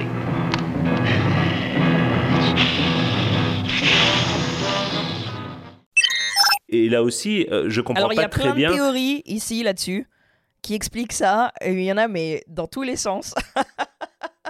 Et il y a un des trucs, moi, qui me fait délirer, c'est qu'il ressemble vraiment au Gorn que tu vois dans Enterprise. Et, euh, et, la théorie là, euh, qui tourne en ce moment, c'est que parce que dans Discovery, il y a un moment où Book explique que les Gorn ont détruit toute, euh, une partie du subspace en faisant des, expériences. L'idée, c'est qu'en fait, il y a des, ces Gorn-là, leur technologie est aussi avancée parce qu'en fait, ils viennent du futur. Et que c'est une référence à Discovery, et que c'est pour ça que tu as les Gorn un peu lents dans TOS, qui sont les Gorn de, leur époque, mais que tu as cette incursion Gorn euh, qui vient du futur et qui sera en lien avec ce que euh, Book explique dans Discovery en fait. C'est marrant que tu dis ça parce que euh, on avait débattu d'une théorie avec je sais plus qui sur le Discord du cadran pop où par rapport au pot justement des bifurcations temporelles de l'âne où la conséquence pouvait être que bah, l'âne puisse disparaître de la timeline on va dire prime et que ça affecte aussi les Gorn pour expliquer la situation par rapport aux Gorn. Moi je suis team cette théorie moi. Et, du coup, euh, ça serait une sorte de guerre froide temporelle, une nouvelle, est-ce qu'elle est rattachée à Enterprise ou pas, peu importe, mais en tout cas, euh, oui, effectivement, ça, ça, pourrait aller dans ce sens-là. Quoi. Moi, ma théorie, c'était juste qu'en fait, le Gorn qu'a affronté Kirk dans Arena, c'était juste un vieux, un Gorn du troisième âge. c'est pour ça qu'il avançait très, très, lentement et qu'on pouvait le buter avec un caillou, juste. Un vieux Gorn ouais, Enfin. Ouais, mais ça expliquerait pas pourquoi Kirk ne le connaît pas, en fait. C'est surtout Exactement, ça mon point, quoi. Et, parce qu'il le reconnaît pas, peut-être. hyper lié au Gorn depuis, son, depuis qu'on la connaît. Moi, je pense vraiment euh, un coup de l'âne effacé de la timeline. Au, passage, on fait sauter les grandes, tu vois. Je sais pas si on l'avait dit dans le podcast sur le crossover, mais euh, Boimler, c'est euh, la seule personne à qui. Euh, enfin, il a toujours un mot pour à peu près tout le monde de, sur l'Enterprise, Ortegas, Una, Pike, mhm, etc. Mais il connaît pas l'âne. Mais pas l'âne. Il connaît pas l'âne, donc. Après, moi, il y a un truc qui m'inquiète avec ça, c'est que c'est c'est trop présupposé de la, des showrunners. Et les showrunners sur cette saison n'ont pas montré qu'ils étaient très bons. Surtout Akiva Goldsman. que ce soit Surtout parce qu'ils se concentrent sur dans 4 ans. Ouais, et, moi je trouve qu'ils ont été bons quand même. Ils ont été bons quand même à, à, garder ce qu'il faut pour que TOS fonctionne. Par exemple, un truc tout bête, mais le fait que Uhura n'est jamais dans la même pièce que T'Pring, moi ça me fait marrer. Parce que dans TOS, elle la connaît pas, elle l'a jamais vue. Et jusque-là, Stranger Worlds a vraiment mais tout fait pour qu'elle soit jamais sur le vaisseau en même temps, dans la même salle, à aucun moment. Et ça me fait vraiment marrer, quoi. Et ils prennent des, euh, ils prennent des espèces de précautions bizarres pour être sûr que rien ne soit jamais nié dans TOS. Ou que il y a aussi beaucoup de, d'idées que justement il y a les, euh, les, les, guerres temporelles vont faire que la timeline qu'on connaît va être changée de toute manière plusieurs oui, fois. Bah, c'est ce qu'on disait dans le podcast sur l'épisode 3, c'est qu'on on pense que, de toute façon, c'est même quasiment dit, hein, avec l'histoire des guerres eugéniques, que la timeline a été alternée euh, un tout petit peu. Euh, donc, ce qui fait que des points de détail, c'est toujours la prime timeline, c'est toujours à peu près les mêmes événements, mais des petits points de détail qui sont facilitants pour les scénaristes ici ou là ont pu être changés. Moi, ça me va très bien, c'est une technique des comics hein. utilisée depuis des décennies, moi, pas de problème avec ça. Quoi. C'est vrai qu'il y a un autre truc, c'est que quand, euh, quand Kirk revoit euh, Khan dans, dans, dans TOS, euh, c'est vrai que tu pourrais te dire Ah, bah j'ai bien connu sa fille, on a eu une petite histoire par le passé et tout, tu vois. Son arrière, vrai que ça, arrière, il, arrière, il en parle pas du tout, quoi. Hein. Ouais, arrière, arrière petite fille. Ah ouais, bah tiens, je vais peut-être lui passer un coup de fil pour lui dire que j'ai retrouvé son arrière-grand-père, tu vois, par, par politesse. Je sais pas, c'est un peu bizarre. C'est un peu bizarre parce que c'est pas très nécessaire finalement. Parce que finalement, les Gorn, cette saison, ils, ou, et même la saison 1, ils s'appelleraient les, les, les Romains, ça changerait pas grand chose finalement, tu vois, ou les Xénos ou ce que tu veux, ça changerait pas grand chose. Moi, j'aime bien que ce soit les Gorn parce qu'en fait, justement, je me pose la question de qu'est-ce qui s'est passé entre ça et, Arena. Et tu, sais, ça me fait un peu réfléchir de comment ils vont faire pour retomber sur leurs pattes. Parce qu'à un moment ou un autre, ils vont retomber sur leurs pattes, j'en suis persuadée. Et, euh, et ça pose justement toutes ces questions bah, de modification de la timeline, de time travel, du fait que Lan, peut-être, elle va pas exister. Et du coup, moi, je trouve que c'est pas mal parce que ça nous fait discuter. Ce serait juste un nouvel, euh, un nouvel ennemi. C'est comme dans Discovery, quoi. C'est le nouveau euh, gars méchant qui apparaît au milieu de nulle part, on sait pas qui c'est. Je trouve que Là, il y a cette idée de comment est-ce qu'ils vont arriver à brancher ça avec TOS et ça me fait vraiment, ça me fait réfléchir quoi. Alors moi, ce que je veux, c'est qu'il- absolument que les Gorn, ils aient les yeux qu'ils ont dans Arena, parce que moi, ces yeux globuleux, moi, je les adore. Et dans Lower Decks, euh, tu te souviens que dans Lower Decks, il y a le, mariage Gorn? Le mariage Gorn. Ah Ouais. oui, t'as raison, c'est vrai. Meilleure scène. En tout cas, bref, euh, on revient un peu à l'épisode. Le plan euh, est donc euh, d'atteindre la planète avec une navette qui se ferait passer un peu pour un débris du Cayuga pour éviter les radars des Gorn. Méthode zombie. classique. Exactement. Eh, méthode c'est zombie. tellement Star Wars. Et euh, du coup, on a Mbenga, Lan, euh, Sam, Pike et Ortegas qui, euh, qui a du coup enfin sa mission au sol. Bah, ils vont être dans la navette, tandis qu'Ura, Una et Spock restent sur l'Enterprise avec Pelia. Et pendant ce temps-là, bah, Spock, il a toujours l'espoir de retrouver Chapelle vivante. Et Ortegas, elle, elle va jouer l'as de la voltige pour poser tout ce beau monde sur la planète. Et l'équipe au sol va tomber donc sur des gornes juvéniles et vont se réfugier dans un salon de coiffure après en avoir dégommé un quand même avec leurs nouvelles super armes de Starfleet. Tu Et trouves une- vraiment qu'on va pas assez vite Ouais, t'as remarqué un peu. ouais, parce qu'on a plein de trucs à dire hein, quand même. Euh, on a une petite discussion entre Lan et, et Pike sur l'optimisme et le fait qu'ils pourraient essayer de comprendre les Gorn. Alors du coup, est-ce que c'est un phaser de Chekhov pour le début de la saison 3 On verra. Et on a surtout un- la surprise un peu de l'épisode, en tout cas moi ça m'a surpris. Euh, Sam détecte des signaux humains et va mener toute l'équipe vers un piège que Scotty tendait aux Gorn. Donc on a Montgomery Scott qui apparaît dans la série. Qu'est-ce que vous en avez pensé? De Scully? le, le flash forward que tu viens de nous faire. Ouais, c'est clair. Euh, moi, je veux juste dire un truc, et un truc qui m'a fasciné dans cet épisode et dans toute la série, euh, c'est comment, en fait, ils sont euh, très très contents d'aller dégommer une espèce qu'ils connaissent pas du tout. C'est genre, Et euh, des même enfants, le docteur, il est là, ah, j'espère qu'on va tous les tuer. Et t'es là, what? Et le truc, c'est que c'est la même chose que dans le crossover quand Tandy dit, ah bah bien sûr qu'il y a des, des scientifiques euh, Orion, euh, enfin, qui, construit les vaisseaux spatiaux à ton avis? Et là, t'es là, les Gorn, très clairement, sont une espèce intelligente, euh, organisée, euh, avancée, et ils sont juste là, on va les dégommer leurs bébés parce qu'ils mangent des humains. Et t'es là, il y a peut-être. Euh, Enfin, même quand il dit, ah, tu sais, le monstre, les monstres, euh, des fois les monstres sont juste des monstres, et t'es là, mais enfin, euh, peut-être, enfin, c'est une espèce clairement intelligente, quoi. Vous- Qu'est-ce qui se passe? Ce qui est euh, l'inverse du message de Star Trek depuis 60 ans. hein, Mais, Mais surtout, tu sais à quoi ça m'a fait monstres, euh. Ça m'a fait penser dans l'épisode 1 de, euh, de Discovery, quand Tekuvma, c'est ils vont venir et ils vont dire qu'ils viennent en paix, et en fait, ils sont juste là pour nous tuer. Et en fait, t'es là, mais oui, c'est exactement ce qu'ils ont dû faire avec les Klingons aussi, et ils se sont pointés, ils ont dégommé tout le monde, et après, il y a cette idée que si t'as pas les mêmes valeurs que la Fédération, du coup, t'es un ennemi, et euh, bah, on va juste essayer de t'éli- t'éliminer, quoi. Et, et moi, ça m'a fait délirer parce que je- quand tu regardes la conversation, t'es d'accord, ils mangent des gens, ok, c'est vrai. Ça, ça aide un peu quand même. Ça aide un peu, mais euh, je veux dire, tu, dans, dans, dans Lower Decks, il y a bien un moment où Tandy explique que euh, il y a plein de colonies qui se sont installées et qui ont dégommé des espèces euh, intelligentes parce qu'ils n'étaient pas capables de les identifier comme espèces intelligentes. Et que c'est pour ça qu'elle arrête à un moment la course qu'ils font avec les euh, Texas Class. Parce qu'elle est là, je suis pas sûre, et, et on, je suis pas complètement sûre qu'on n'est pas en train de, tuer une espèce qui est là et qui est, qui est capable d'interagir. Donc, tu sais que la fédération a fait ça plusieurs fois, c'est pas possible, c'est pour sûr.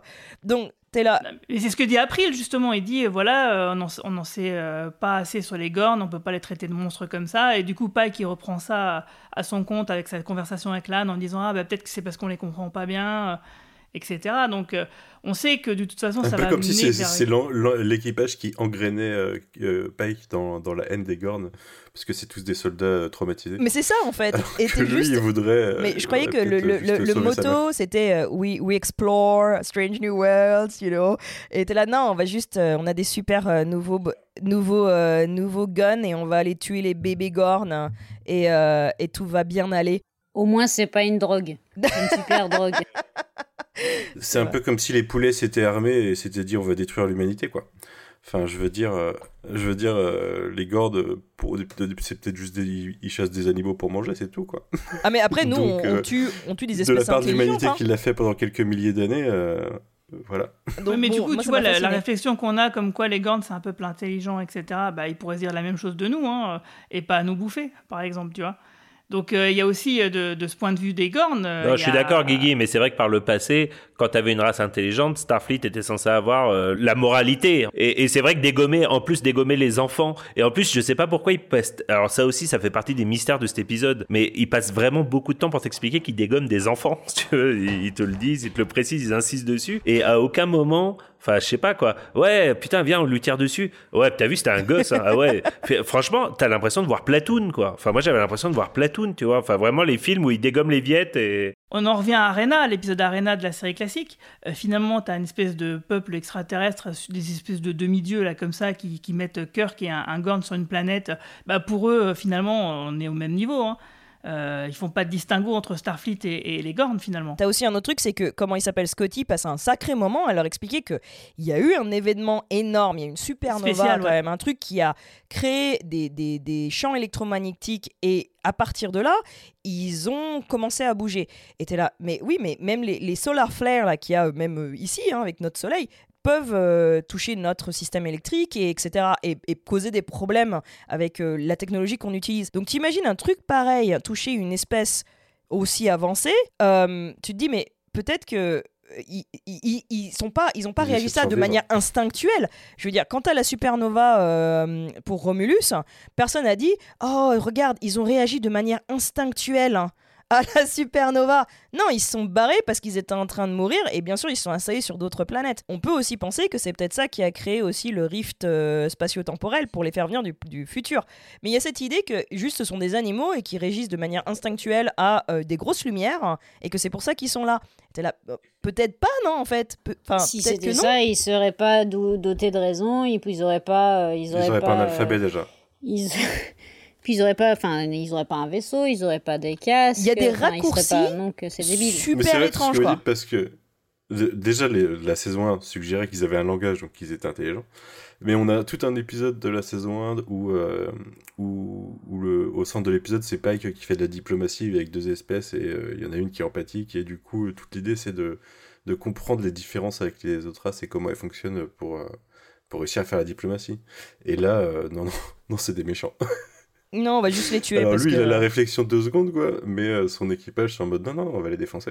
Lan, euh, on est d'accord, tu vas tirer, euh, enfin, le phaser, c'est pour les tuer, hein. Ouais, ouais, ouais, c'est pour les tuer. Rappelez-vous l'épisode sur euh, avec Rip Hammer. euh, Il y, a, il y, a, il y a tout ce, tout ce passif-là aussi, et tout le, le truc de ils se font attaquer, ils sont, ils sont des proies pour, pour ces animaux, enfin pour ces, cette espèce-là en l'occurrence, et pas des animaux quoi. Oui, et puis là, ils sont quand même dans un contexte où il y a un vaisseau qui s'est fait dégommer. euh, C'est ça. donc, et euh, ils coupent les Ils communications, sont dans le enfin clairement, ils, Ils sont pas de ils- recul.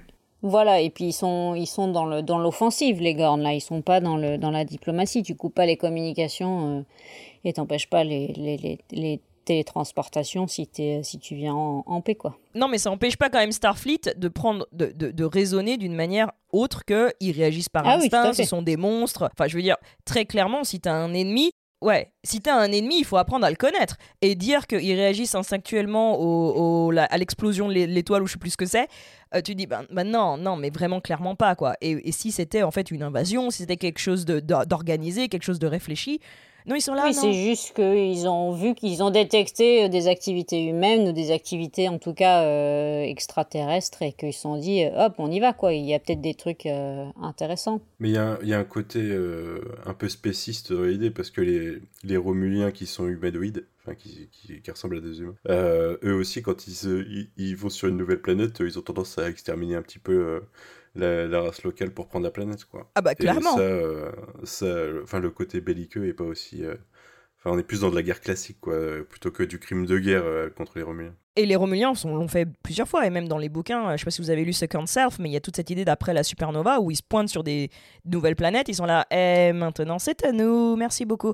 Et euh, il n'y a pas cette idée de, ah, on va les buter leurs enfants pour être sûr qu'ils viennent pas plus loin, quoi.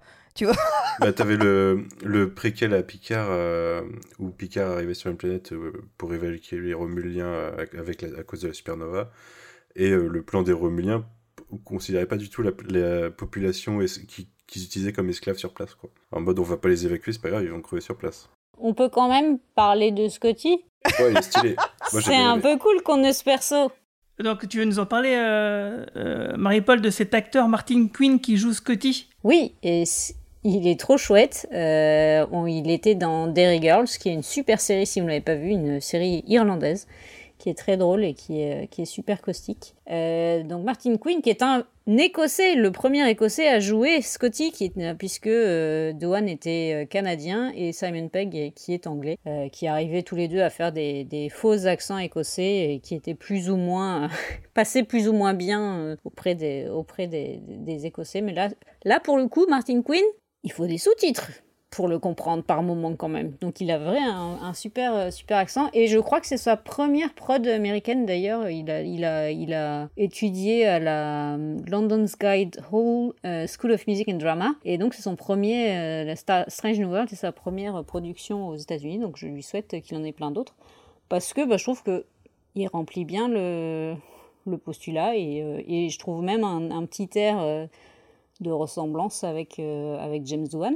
Bah, il, il a une- Ouais, ouais, ouais, sa façon d'être, de parler, de bouger. Il, Il a ouais, bien il, étudié, il fait pen- sa bonhomie fait penser un peu à, à celle- la malice qu'avait James Doohan. euh, ouais, exact. Mais euh, moi, j'ai beaucoup aimé l'acteur. J'ai vu beaucoup de remarques sur le fait qu'il paraissait vachement jeune par rapport à, à Douane à l'époque. Mais moi, ça me perturbe pas parce que ça m'a toujours perturbé l'inverse. C'est que le personnage de Scotty est vachement plus jeune dans TOS que ce qui est l'acteur. Il y a une bonne dizaine d'années d'écart, je crois. Et ce qui fait qu'il a toujours paru plus vieux que le personnage qu'il joue. Et là, euh, j'ai l'impression que du coup, ça correspond quoi. Ça Ils ont rééquilibré, que, Ils ont rééquilibré. Il a quand même 29 ans. hein. Je veux juste savoir comment ils vont faire pour lui faire Ah perdre oui. deux doigts. Oui, parce que James Doohan, il lui manquait deux doigts, exact. Ouais. vrai. Ça se voyait pas trop. hein. Mais moi, ce que je me demande plutôt, c'est euh, est-ce qu'ils ont développé euh, cette. euh, Comment dire, cette incointance entre Oura et les ingénieurs en chef, avec Emmer, avec Pelia, etc., pour nous amener justement un quatrième couple avec Oura et Non. Scotty, pour Oh faire comme. Star Trek. tais-toi, tais-toi. Take that back. Take that back now. Non, parce que ça, ça arrive tellement tard dans la franchise, je pense pas qu'ils vont le teaser avant. Enfin, ça serait Ouais, ouais, abusé. attends, attends, hein, parle pas trop vite, hein, parce que t'as vu ce qu'on a eu avec euh, Spock et Chapel. Moi, je m'attendais pas du tout à ce qu'en saison 2, euh, ça allait euh, partir comme ça, du coup, tu vois. Ouais, mais je- avant Star Trek 5, il y a vraiment rien qui indique ça. Et du coup, Ouais, c'est euh, vrai, c'est vrai, ça serait vraiment ultra abusé, quoi. Je veux dire, ça, enfin, le, sinon le baiser de Kirk Uhura, ça aurait peut-être, même si c'était sous contrôle mental, ça aurait peut-être euh, levé des questions à l'époque euh, s'ils avaient voulu euh, su- suggérer quelque chose comme ça. Mais euh, non, ça serait vraiment très abusé de- d'aller pointer vers ça, je trouve. Du coup, Ah, ils le font puis ça peut-être. Surtout dans le marre. 6, euh, ils ils en parlent pas non plus, donc euh, ça reste canton- cantonné au, au cinquième film, exact. Oh, C'était juste une blague comme ça. Après, je suis, je suis un peu perturbé par toutes les technos. À chaque fois qu'ils nous mettent dans Strange New World, j'ai l'impression que ils nous rajoutent plein de technos ou de, de possibilités que, qu'on va devoir oublier par, par le futur pour, pour que ça colle là, entre les armes anti-gordes qui euh, pourraient être surpuissantes contre les Borg et euh, du coup 100, 100, 120 ans plus tard, quoi, presque. Et, euh, et les trucs de Scotty euh, dans tous les sens pour, pour être invisible ou autre. Parce que là, il fait un système anti-détection, alors que justement, le le système anti-détection dans Star Trek original, ça arrive pas tout de suite. Ouais, mais ça dépend de, j'imagine, de contre qui. tu Oui, de ça. la techno, enfin, mais ouais, mais dans le principe, enfin, tu vois, c'est- ça me, paraît, bizarre quand même. Ouais, mais le principe, il peut marcher sur le radar euh, numéro 22, mais pas sur le radar numéro 23 qui est utilisé par une autre espèce. Tu vois, c'est comme les armes. euh, oui, j'ai lu aussi plusieurs personnes qui, di- qui, qui disaient que les armes contre les Gornes, bah, ça pourrait être euh, du coup aussi puissant que par rapport aux Borg euh, un siècle plus tard. Moi, je vois pas trop pourquoi, parce que le, par exemple, pour les Borg, l'i- l'idée, c'était pas la puissance de feu qui était un problème, c'était le fait que les Borg, ils s'adaptaient et qu'ils pouvaient se générer un champ de force autour d'eux. Ça n'a rien à voir avec la puissance, donc du coup, tu vois, peu importe contre qui tu te trouves, la technologie, est forcément différente, et donc du coup, à chaque fois, tu dois te réinventer à chaque fois que tu as un nouvel antagoniste. Quoi. Donc Ouais, moi, ça mais me tu réinventes pas les principes. Et du coup, les principes, euh, enfin, un principe de, d'antidétection, certes, la techno est pas exactement la même, mais le principe est le même. La, enfin, le progrès naturel de la science ferait que ça. c'est- mais il faut quand même tout réinventer. Regarde, euh, re- regardez un film sur une télé chez toi, euh, entre une télé cathodique et une télé plasma écran plat, un Blu-ray ou une VHS, c'est deux technos complètement différentes, c'est le même principe. Pourtant, il faut tout refaire, tu vois. Donc, euh, non, moi, ça me choque pas du tout. Captain, incoming message. Journal de bord de l'ingénieur en chef Yasmine, date stellaire 47634.4. La seconde saison s'est achevée et en tant que nouvel membre de l'équipage, il m'incombe de consigner mes impressions. Mon évaluation globale est teintée de déception. L'écriture de cette saison 2 se résume à un mélange de soap et de clichés, de gimmicks, de tropes sans imagination, sans le twist qui donne de l'intérêt à une œuvre originale digne de la télévision actuelle. C'est d'autant plus décevant car tous les éléments semblaient réunis.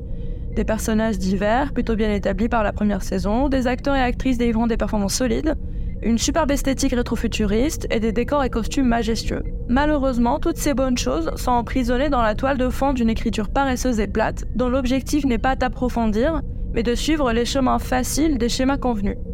Le format épisodique qui aurait pu donner l'espace et l'opportunité pour explorer de nouveaux mondes est très mal exploité. Des gros changements de temps d'un épisode à un autre qui s'articulent mal. Et dans le seul liant est en fait les grosses ficelles de teen mélodrama extrêmement vus et revus. À cela s'ajoute le regret que malgré les multiples apparitions peu justifiées de Jim Kirk, aucun espace n'est laissé à une interprétation gay de sa relation avec Spock. À la place, on a des amourettes teen, soap, hétéro-clichés, qu'on a juste envie de voir se finir, soit parce qu'on sait que ça va se terminer quoi qu'il arrive, soit parce que c'est insupportablement adolescent et sans intérêt. J'ai nommé Spock Tipping, Spock Chapel, la Anne Kirk, Pike Battle. Côté développement des autres persos, la place donnée à Aura est appréciable, mais son développement est super plat. Elle est définie seulement par son extrême compétence et son travail, sauf que littéralement tout le monde est extrêmement compétent dans Starfleet, donc c'est pas exceptionnel à la base.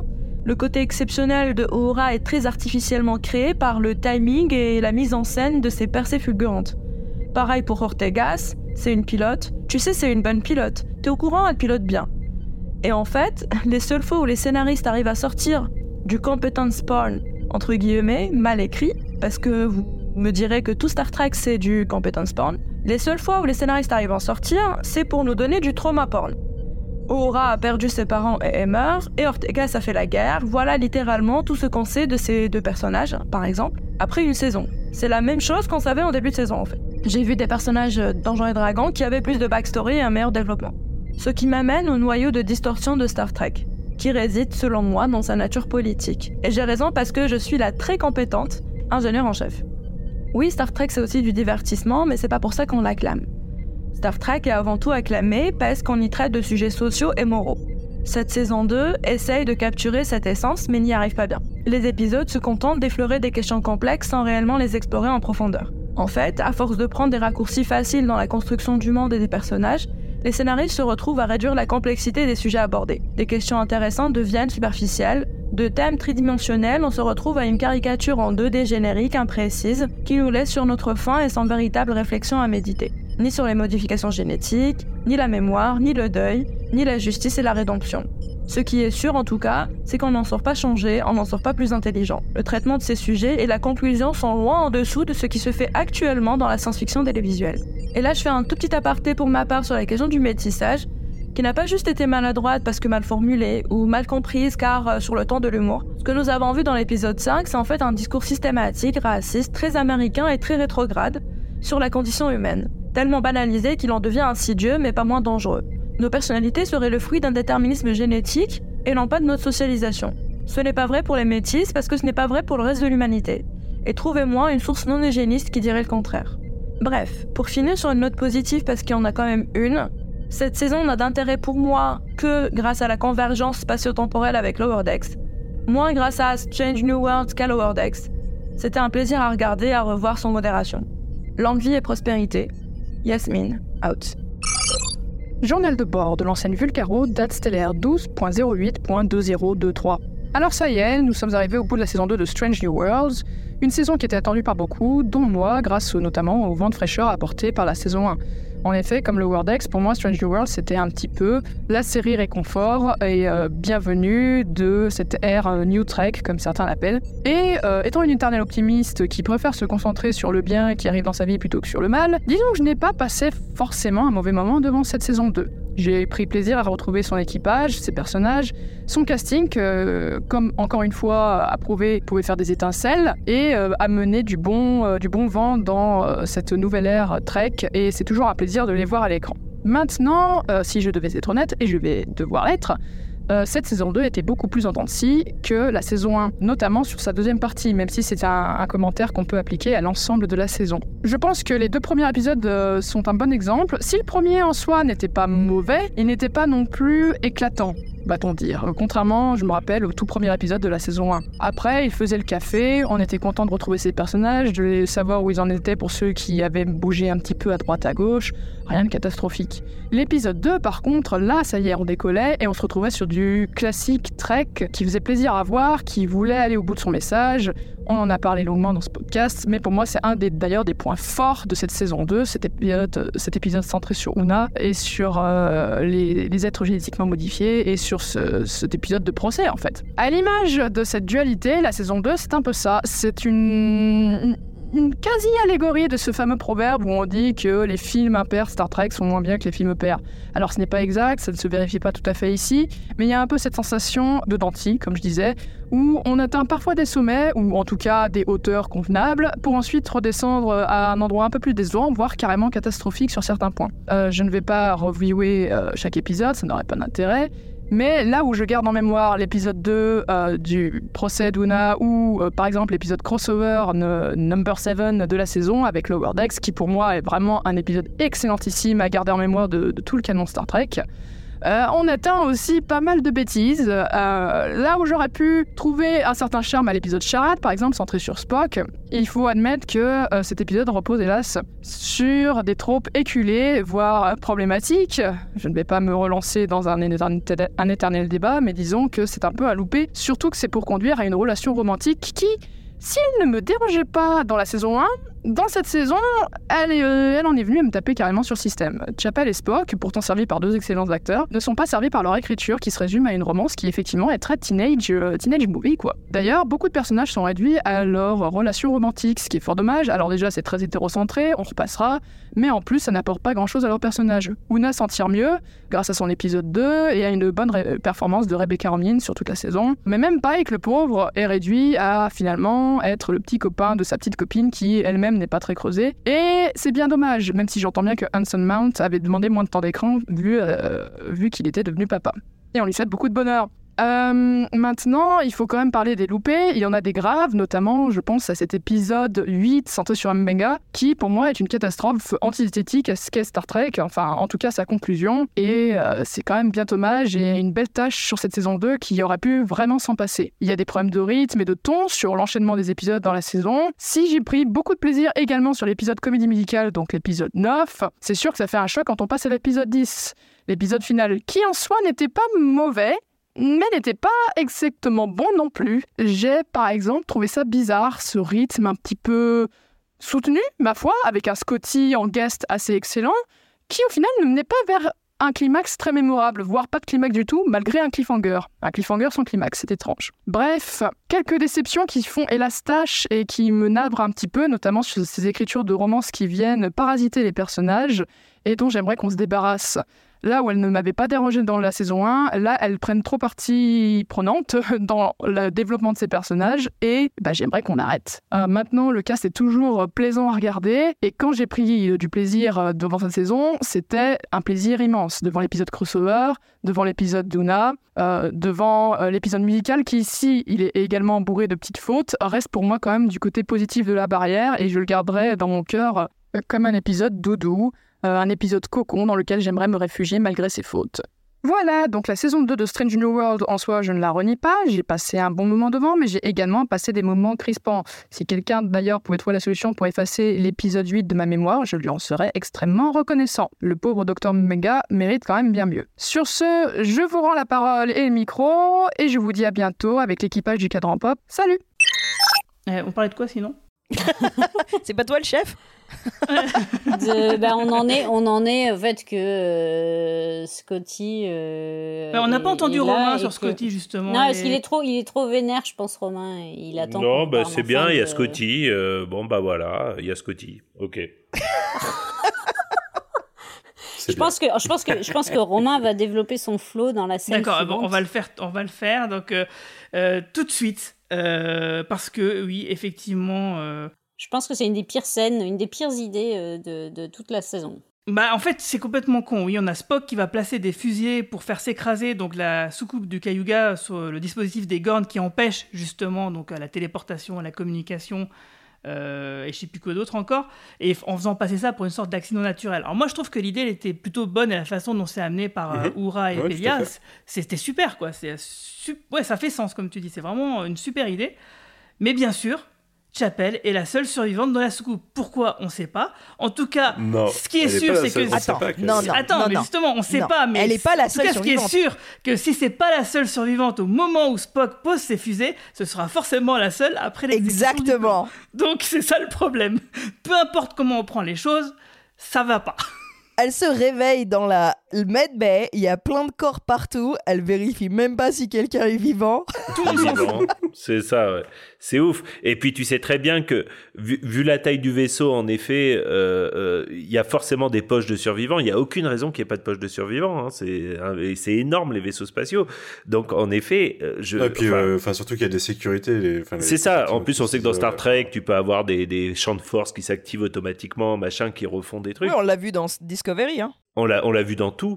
Euh, ils l'ont fait même. Il y a une scène, je crois que c'est dans Nemesis, où t'as toute la passerelle qui s'arrache et t'as, t'as, t'as un, champ de, un champ de force qui apparaît et tout. Et, et, et- c'est inexcusable de bêtises. Enfin, cette scène, elle est inexcusable de bêtises. Soit, en effet, comme vous dites, hein, soit Chapel est la seule survivante, et à ce moment-là, cette fois, permettez-moi de dire qu'ils nous prennent pour des cons. Soit c'est pas la seule survivante, ce qui d'ailleurs est plutôt l'option en effet préférable, puisqu'en effet, on sait qu'ils n'avaient pas de scanner qui fonctionnait, ils avaient aucun moyen de savoir s'il y avait des survivants ni dans le vaisseau, dans ce qui restait du vaisseau, le wreckage, je trouve pas le mot en français, mais c'est pas grave, ni euh, sur la planète. Mais à ce moment-là, comment ils peuvent accepter de lancer la soucoupe sur la planète? Enfin, c'est hallucinant. En effet, le seul moyen que cette scène fonctionne, c'est de se dire que Spock, de manière très très volontaire, a tué, je sais pas, peut-être 20, 50, 100 personnes qui restaient euh, vivantes dans les décombres du, du, du- du vaisseau de la capitaine. Et, et franchement, Girafe, tu parlais du fait que les Américains euh, kiffent cette saison et kiffent certains épisodes. Moi, j'étais sur Reddit aujourd'hui, les mecs sont dithyrambiques sur l'épisode. Enfin, je me dis, mais, mais les... enfin, je suis désolé de penser comme ça, mais je me dis, vous êtes demeurés, quoi. Enfin, vous êtes demeurés de de pas voir à quel point il y a un problème, quoi. Enfin, je, Bon, on va- ça, Attends, ça me pour rend être fou, honnête, en fait. si, si Chapelle s'était pas pointé sur la passerelle hein, au moment où Spock était là, il aurait envoyé les décombres euh, valser. Il a, pas- il a pas cherché Chapelle. Hein. Il a mis ses fusées et il Elle a partir. hein. tapé au hublot, pardon, mais excusez-moi, elle a tapé au hublot. Ah ouais, elle a tapé au hublot, quoi. Enfin, il y a, rien qui va. Bon, le, le fait qu'elle voit l'Enterprise dans le bon angle, bon, ça, on va pardonner, euh, bien que le vaisseau tourne, enfin bon, c'est pas grave. Euh, Moi, c'est Une le minute fait avant, ils dit que le vaisseau tourne, là, bon. Ouais, bon, whatever. Mais, mais ouais, non, c'est, c'est, c'est vraiment très, très, très, très, très problématique, quoi. Enfin, je, et, et là, a- euh, non, quoi. Il y a une, pour moi, il y a une cerise sur le gâteau à tout ça. C'est le fait qu'ils se tiennent la le main dans se- l'espace. Oh, quel Non, enfer non, non, c'est quand le vaisseau se crache, les communications reviennent, et là Spock dit tout to beam up, et tout le monde s'illumine dans la. Ouais. Oui, et tout le monde sait que c'est dit pas- Chapel. Il dit oui, mais voilà, parce que euh, scénaristiquement, on sait que c'est Chapel. Mais mais il y a rien qui dit euh, tout to beam up, il y a Chapel et moi, quoi. Et moi, euh, j'entends j'entends tout to beam up, je- du coup, je me dis, ok, du coup, il y avait peut-être des survivants, il en a chopé qu'un, c'est quand même hyper grave. C'est-à-dire, il y a des gens qui ont survécu, il en a eu qu'un. Tout le monde savait qu'il a, ça me pris bute, le- euh. il a pris le taf juste pour aller chercher Chapelle. Soyons Mais honnêtes. parce qu'il le dit avant, il le dit quand il va partir, il dit j'ai toujours pas accepté, euh, enfin j'ai j'ai pas toujours pas de preuve qu'elle est, morte. Moi j'aime bien, c'est que oui, surtout euh, ils, tu- ils reviennent sur le vaisseau et euh, la première chose il est là, we need to talk. Et elle est là, Euh, peut-être après parce qu'il y a d'autres trucs à faire là, là tout de suite maintenant. c'est clair. Ça aurait été marrant que tout se passe sans qu'il parle et qu'en arrivant, elle fait non mais mec, il y avait peut-être d'autres gens. Non mais justement, c'était facile de pallier à ce problème. Il suffisait que Chapel se réveille, elle check, euh, il y a effectivement 5-6 survivants qui sont là. Et puis avec leur tricorder, parce que bon, le- les communications, euh, les, les, scannages à longue portée, tout ça, ça marche pas, mais on peut très bien imaginer que leur petit tricorder euh, portable, ça fonctionne. Hop, ils constatent, ah, bon, bah, il n'y a plus que nous en fait. Le Gorn, il arrive, il bute tout le monde sauf Chapel, et puis voilà quoi. C'était quand même plus simple. Guigui, euh, j'aime bien tes moments script doctor. Le problème, c'est que pour avoir un script doctor, il faut se rendre compte qu'il y a un problème. Et clairement, ils se rendent pas compte des problèmes de la série. C'est ça. Oui, parce qu'on n'a pas parlé de la, de la scène de combat. Ah, que je trouve Moi, très j'ai cool. Pour le coup, je tiens, je tiens à dire que je la trouve très cool parce que moi, j'ai, moi, j'y ai vu une allusion pour le coup à, à Arena avec un combat très très lent et je suis à peu près sûr qu'ils ont fait exprès de faire ce combat très très lent pour appeler Arena. Mais là Parce aussi. qu'ils sont en zéro gravité. hein. Euh, parce qu'ils sont en zéro gravité. Mais, mais là aussi, euh, Deus Ex Machina, ce que vous voulez, le, à aucun moment, il essaye même de t'expliquer pourquoi il y a un Gord sur la passerelle de, de, de, j'allais dire de l'Enterprise, mais du, du, du, du truc, quoi. De, du Cayuga. Et, et pareil, quoi. Enfin, voilà, ouais. Ah, je suis il- pas ah, on n'a d'accord. pas On assez sait peur dans pourquoi le il est vaisseau. là. Ah bon, on sait pourquoi il est là. Ouais, il essaye. cherche quand, trucs. quand, quand Chapelle arrive, il est en train d'essayer de rentrer des command codes dans l'ordinateur du Cayuga. Donc là, bah, justement, Bah, ça ajoute, l'ordinateur. ça ajoute tout un, tout un pan d'histoire qu'on aurait bien voulu savoir et qui nous donne pas. Mais que clairement, les Gorns sont en train d'essayer de rentrer dans les, les ordinateurs de Starfleet. Ouais, ils ont un plan. ouais. Ils ont un plan et ils ont des command codes. Et ou ils les sortent d'où? Donc sans doute du Stardiver ou d'un autre euh, vaisseau qu'ils ont chopé et que ils sont clairement intelligents et euh, ils ont clairement un plan puisqu'ils ont envoyé un gars pour essayer de rentrer dans les ordinateurs du Cayuga pour voir quoi On sait pas. Mais moi j'aime bien que personne se pose la question. Euh, Chapelle elle se pose pas la question, elle en parle à personne. T'es là, euh, c'est super important de savoir que ces mecs-là, ils sont en train d'essayer de rentrer dans vos informations euh, euh, cryptées de votre de vos vaisseaux quoi. Et c'est tout. Ils le butent. Et je dois ajouter que quand même le fait que Chapelle elle le tient comme ça, elle a le phaser sur le gars et elle le laisse suffoquer à mort, hein, ça m'a fait délirer. J'ai été là, super quoi. Crève lentement quoi. je vais pas mettre fin à ta souffrance, je vais te regarder mourir de, de froid et de manque d'oxygène. Ils- du coup, ils ont, ils ont a priori un plan pour infiltrer. Mais on parlait de, des preuves d'intelligence des gardes tout à l'heure. Euh, ils ont construit des vaisseaux spatiaux et ils font des sorties extravéhiculaires avec, enfin extravéhiculaires dans l'espace avec euh, masque à oxygène et tout. euh. Enfin, ils ont des combinaisons spatiales. euh, clairement, euh, c'est l'espèce très très évoluée. Quand même. Et en plus, ils ont l'air super cool quoi. Je sais pas si euh, le Gorn adulte qu'on voit sur la passerelle, mais c'est magnifique quoi. Cool dans la vie, tu veux dire, autour d'une carte? Avec leur t-shirt, leur super t-shirt? À motif. Bon, après, il y avait aussi une imagerie alien dans, cette, dans ça, mais Ah, on a, on a bah. plus, plus explicite tout à l'heure. En mode, euh, devinez ce qui va se passer. Bah oui, la scène où euh, Battle, Pike et Scotty ils vont fouiller euh, dans la navette de Scotty pour retrouver euh, ce qu'il faut pour bidouiller un truc, pour euh, passer outre les, les radars des, des Gorn. Il y a un bébé Gorn qui se pointe, qui regarde Battle, c'est clairement Helen Ripley dans Alien 3, quoi. oui. Ça, c'était clair et net, euh, parce que elle-même est donc... euh, Alors, j'ai pas compris comment ils pondent les œufs, les Gorn, dans les gens. Ça, j'avoue les- C'est les pas très spray. bien expliqué. Ils ont un spray. Ouais, c'est un spray, je crois. Ouais, ils ont Mm. un spray qu'ils balancent sur les gens et ça rentre dans leur peau. Et ensuite, ça se développe à l'intérieur. Et le problème, c'est que ça bouge beaucoup. Et je pense que c'est, si je me souviens bien, c'est Hammer qui euh, explique ça. C'est que euh, dès qu'ils sont en contact avec la peau, ils s'infiltrent et ils bougent dans le corps. Et euh, c'est pour ça que, parce que moi j'étais là, pourquoi il lui coupe pas le bras? Juste coupe lui le bras. Tu vois, et c'est marre. Ah bah non, apparemment, tu peux pas faire ça. J'ai là, ok. C'est la vie. Ouais, je sais, je sais plus la raison, mais oui. Tu... Oui, en plus, il parle de zombies. euh, Enfin, il y a des références aux zombies. Et le fait de couper un membre, c'est un truc très euh, film de zombies. Mais, mais non, il doit y en effet y avoir une raison. Et je sais plus pourquoi. ouais. Mais en tout cas, la future. bah, du coup, pas officielle dans cet épisode, mais la Woman in the Fridge que craignait Caro la semaine dernière et tout le monde. hein. Ouais, ça, ça sent un peu quoi. Ah, je sais pas. Elle est quand même moi, dans le frigidaire. hein, Ils l'ont mis en stasis. hein, donc euh, techniquement, euh, un peu dans le fridge quand même. Ouais, du coup, je pense qu'elle va survivre, moi, pour le coup. Moi mais- aussi, hein. Alors moi, je suis persuadée qu'elle va pas survivre. Écoute. Moi aussi. Tous les personnages sont construits autour de cette espèce de drame personnel, de, de deuil hein, Sauf qu'ils Ortegas. ont pour quelqu'un. Ouais, mais attends, ça va arriver. Moi, je suis persuadée. Euh, et le truc, c'est que Pike, bah, il a fait le deuil de lui-même déjà, donc il a, il a passé ça, donc ils vont lui rajouter un truc. Parce que très clairement, dans le futur, il va dans, sur Talos euh, 4, Talos, Talos 5, je sais plus, avec Vina. Donc Battle, elle est pas là. hein. Et c'est dans un futur assez proche quand même. Et le truc, c'est que ils- je pense que vu qu'ils construisent tous leurs personnages à travers ce j'ai perdu quelqu'un, j'ai perdu quelqu'un, j'ai perdu quelqu'un, il va essayer de la sauver, il va peut-être la sauver, mais elle va se sacrifier ou un truc comme ça. Et du coup, ça va ajouter au traumatisme du personnage. Moi, je suis sûr qu'ils vont la buter à un moment ou à un autre. Non, c'est sûr. Mais en fait, vu les- la subtilité des, des tropes utilisées dans la série jusque-là, c'est sûr qu'ils vont faire ça. Mais en plus, ça appuie le. Ça appuie l'arc initial de Pike dans le sens où, euh, certes, il a fini par faire le deuil de, il va, il est condamné dans quelques années, mais il a aussi euh, ce dont on parlait beaucoup la saison dernière, c'est que euh, il sait pas qui c'est qui va arriver avec lui au bout, quoi. Donc, euh, il a une garantie d'aller à un endroit, mais sans sa- en, sachant qu'il est invincible pendant un certain nombre d'années, mais les gens qui l'entourent, non. Et du coup, euh, forcément, si, si sa meuf meurt, ça, appuie ça. Je suis assez d'accord avec hein, moi je le vois gros comme une maison qui, va mourir. Bah, moi, au début, c'est ce que je pensais en ayant vu la bande-annonce, mais là, euh, c'est tellement euh, pff, évident.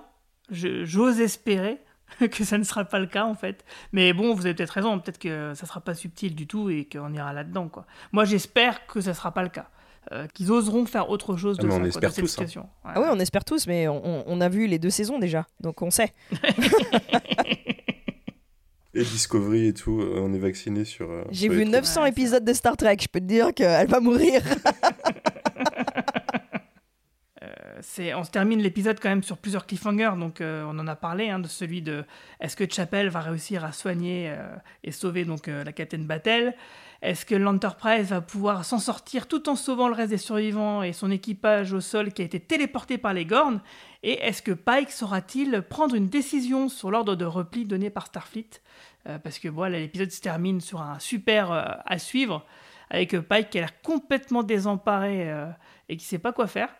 Euh, alors que, euh, genre, il y a Ap- l'amiral April euh, qui est au bout du fil, euh, qui, euh, qui insiste hein, pour euh, qu'il prenne son appel, quoi. Et est-ce que vous avez lu euh, The Enterprise War? Je sais pas si vous, vous avez les, euh, les nouveaux romans, mais c'est marrant J'ai parce un que peu de Wikipédia à l'époque, mais. Ouais, c'est- moment. c'est marrant parce que c'est quasiment le même, euh, la même histoire que dans The Enterprise War avec euh, le, la moitié de son équipage qui se fait kidnapper et il sait pas quoi faire, il a le- l'ordre de re- se replier, il le fait pas.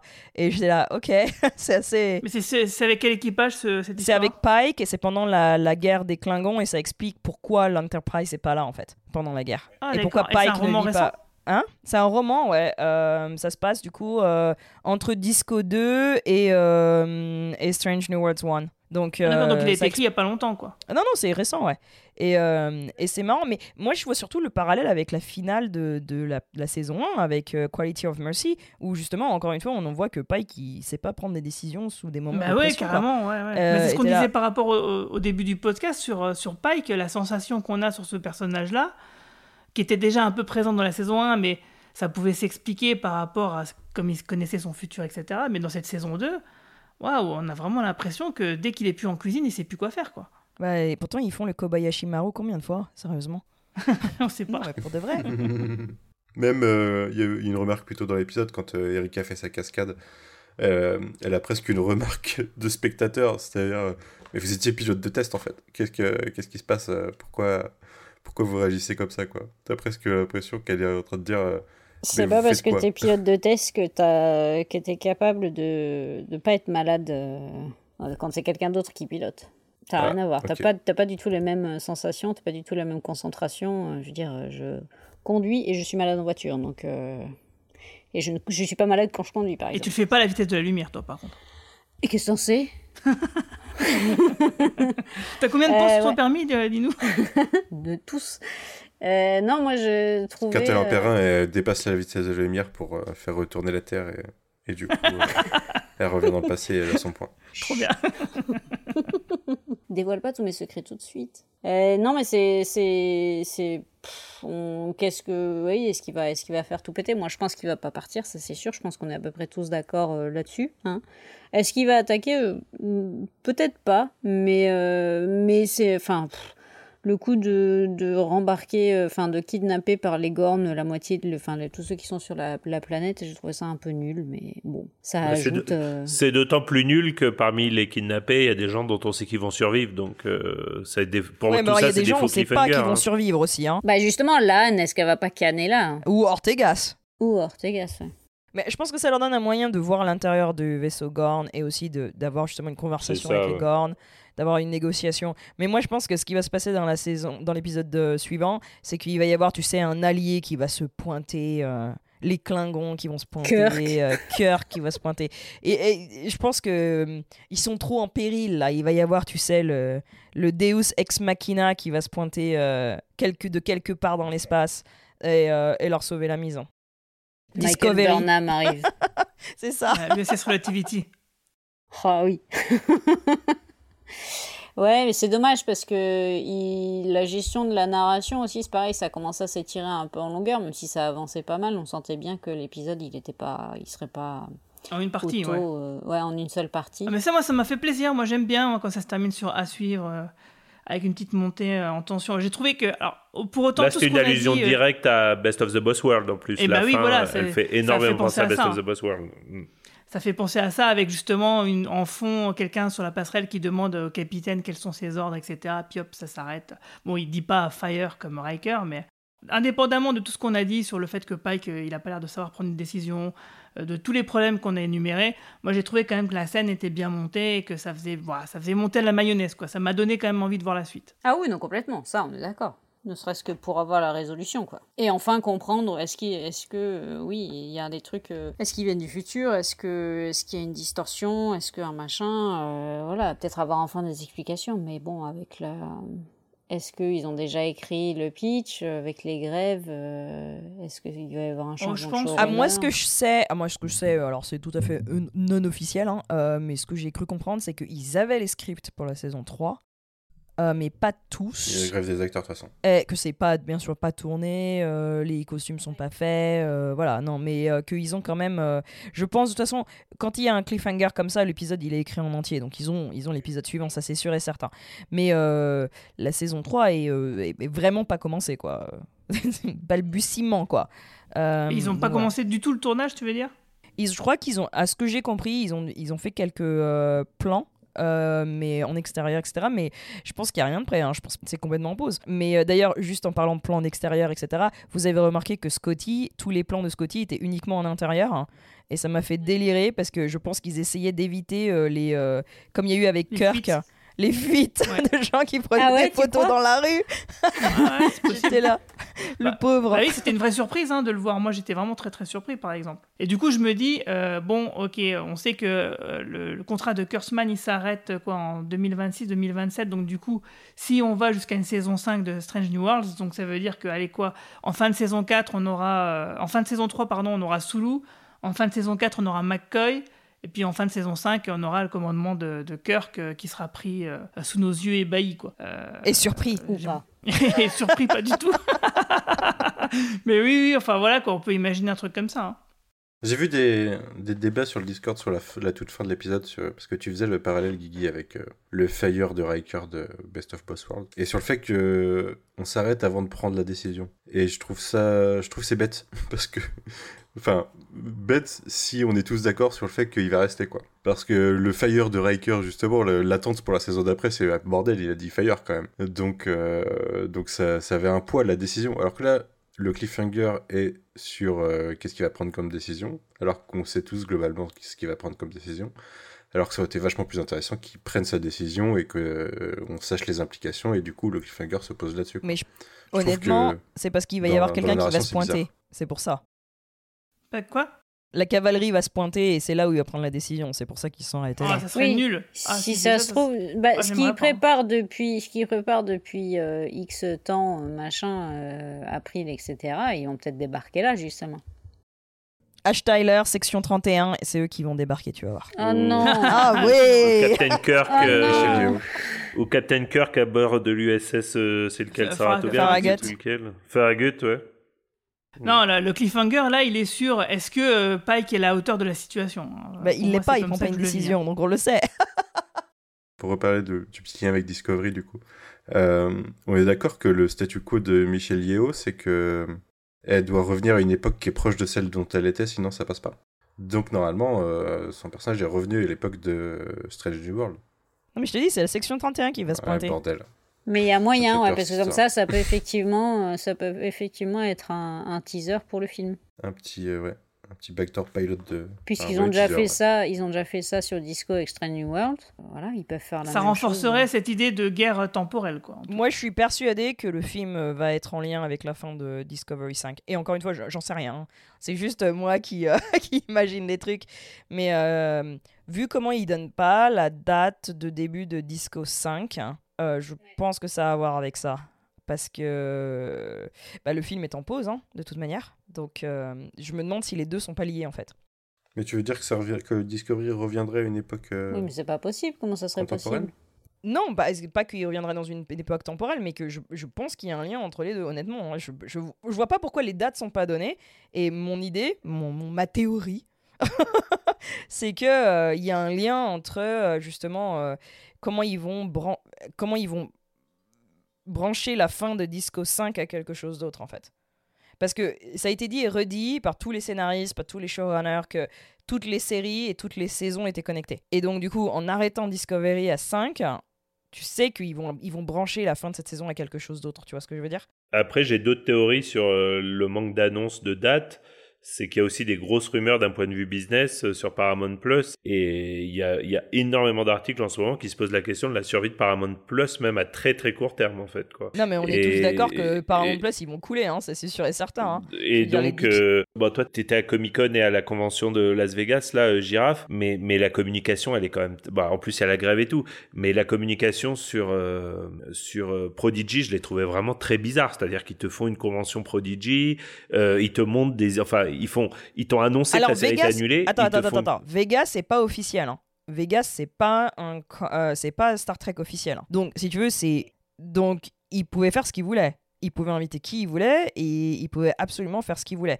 Alors que Comic Con c'est une convention officielle avec les studios etc. Et là ils pouvaient rien faire quoi. Ouais, mais les, les annonces, les images qu'ils ont montrées avec Robert Picardo, etc., ça vient forcément de Paramount. Tu vois ce que je veux dire? Euh, non, parce que non, parce qu'en fait, euh, je, suis- je suis en fait, je suis assez copine avec euh, Dan et Kevin Hagmans. en fait, le truc c'est que vu qu'ils ont été lâchés par Paramount, la saison 2, en fait, là maintenant appartient à personne. Et ils sont en train d'essayer de la faire acheter par un autre. euh, Ah, d'accord. ouais. Ouais, j'ai vu qu'ils ont déjà tout, euh, tout enregistré les voix et qu'ils sont en. Non, ils ont non non, ils ont sont- bien avancé, au moins la ils- moitié de la production est, est ouais, faite. ils sont en train de faire l'épisode 11 là, 11 sur 20. Donc ils ont la première partie. C'est une façon moitié. de faire monter la pression et de, de dire euh, voilà, vous voyez, il y a des fans, achetez-nous quoi. T'as pas vu que j'ai gagné le second prix de. euh, Si. Mais si, cosplay, il y a ouais. du concours de cosplay. Prodigy.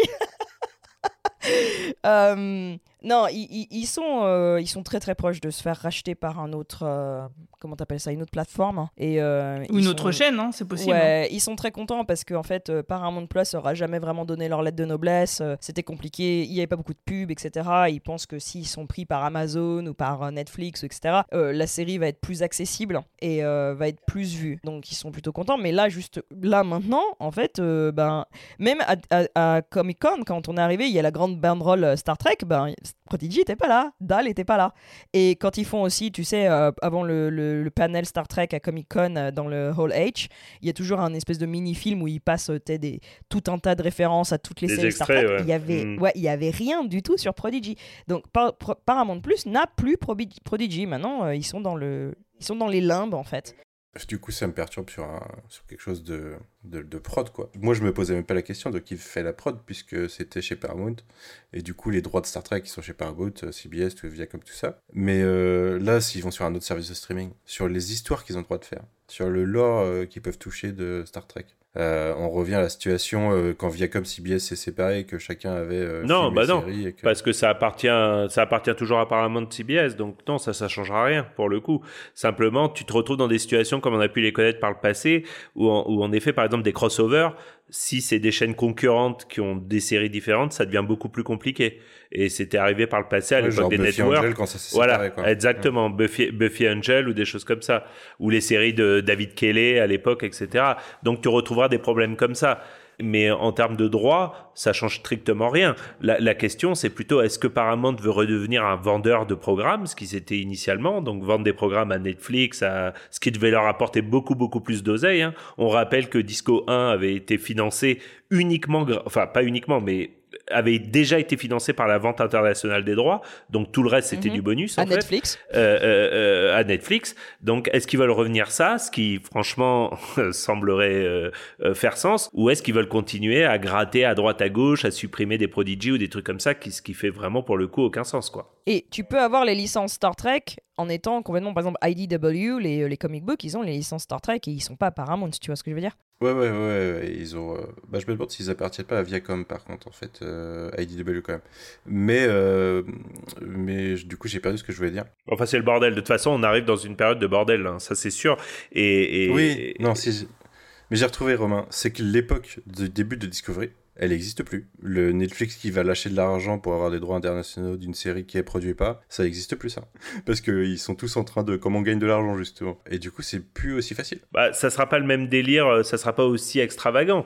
Mais, mais euh, si, tu peux quand même imaginer des partenariats euh, de ce type. C'est pas, c'est une licence très très forte. Après, après, peut-être qu'en effet, un rapprochement plus fort entre, par exemple, un, un Netflix ou un Amazon et Paramount fait plus de sens. Peut-être que demain, tu vas avoir une news qui dit Amazon rachète Paramount. Ça, c'est, tout à fait Ah possible. ouais, ça, ça, ça, ça Mais, euh, pas, ouais. Déjà, ils ont racheté la MGM, ils en font rien, alors bon. Ouais, c'est ça, mais Paramount, bon. Tu peux avoir aussi une série qui coûte moins cher, tout simplement. Euh, J'ai lu euh, quelque part que justement Star Trek Prodigy était une série qui coûtait euh, moins cher que d'autres séries euh, standards d'animation de, de ce style. Euh, donc voilà, euh, c'est ce qu'on n'arrête pas de dire. Les effets spéciaux, finalement, c'est pas ce qui nous intéresse le plus, même si on est content quand il y en a des bons. Euh, ce qu'on veut, c'est surtout des bonnes histoires. Euh, donc euh, voilà, faire une série qui soit meilleure et, mais moins chère, c'est tout aussi possible. Donc du Et coup, tu peux rajouter que l'animation n'est pas en ce moment un contenu touché par la grève. Donc euh. Lower Decks plus, et oui. Prodigy sont les, littéralement les seules séries Star Trek qui peuvent promouvoir, qui peuvent avoir, ou sur lesquelles ils peuvent avoir euh, les voice... Je crois que les voice actors, il y en a beaucoup qui sont aussi acteurs, donc euh, ça va pas marcher, mais euh, les showrunners, etc., euh, ouais, c'est c'est complètement stupide, mais bon. Captain, incoming message. Date stellaire 2845.9. Journal de bord du lieutenant Marina en vacances à Risa. J'ai passé un excellent moment en regardant ce dernier épisode. Quel plaisir de voir tous les personnages avoir leur moment sous les lumières des projecteurs. J'ai apprécié Cortegas Iron Away pour la première fois, après les ratés des précédents épisodes, que les frères Kirk et leur moment tous les deux. Je les trouve toujours aussi mignons et charismatiques. Chapel a comme d'habitude de très bons moments. Alors, petite déception, je trouve qu'après avoir eu de magnifiques moments en début de saison, l'âne est un peu laissé de côté en fin de saison, on y reviendra un peu plus tard.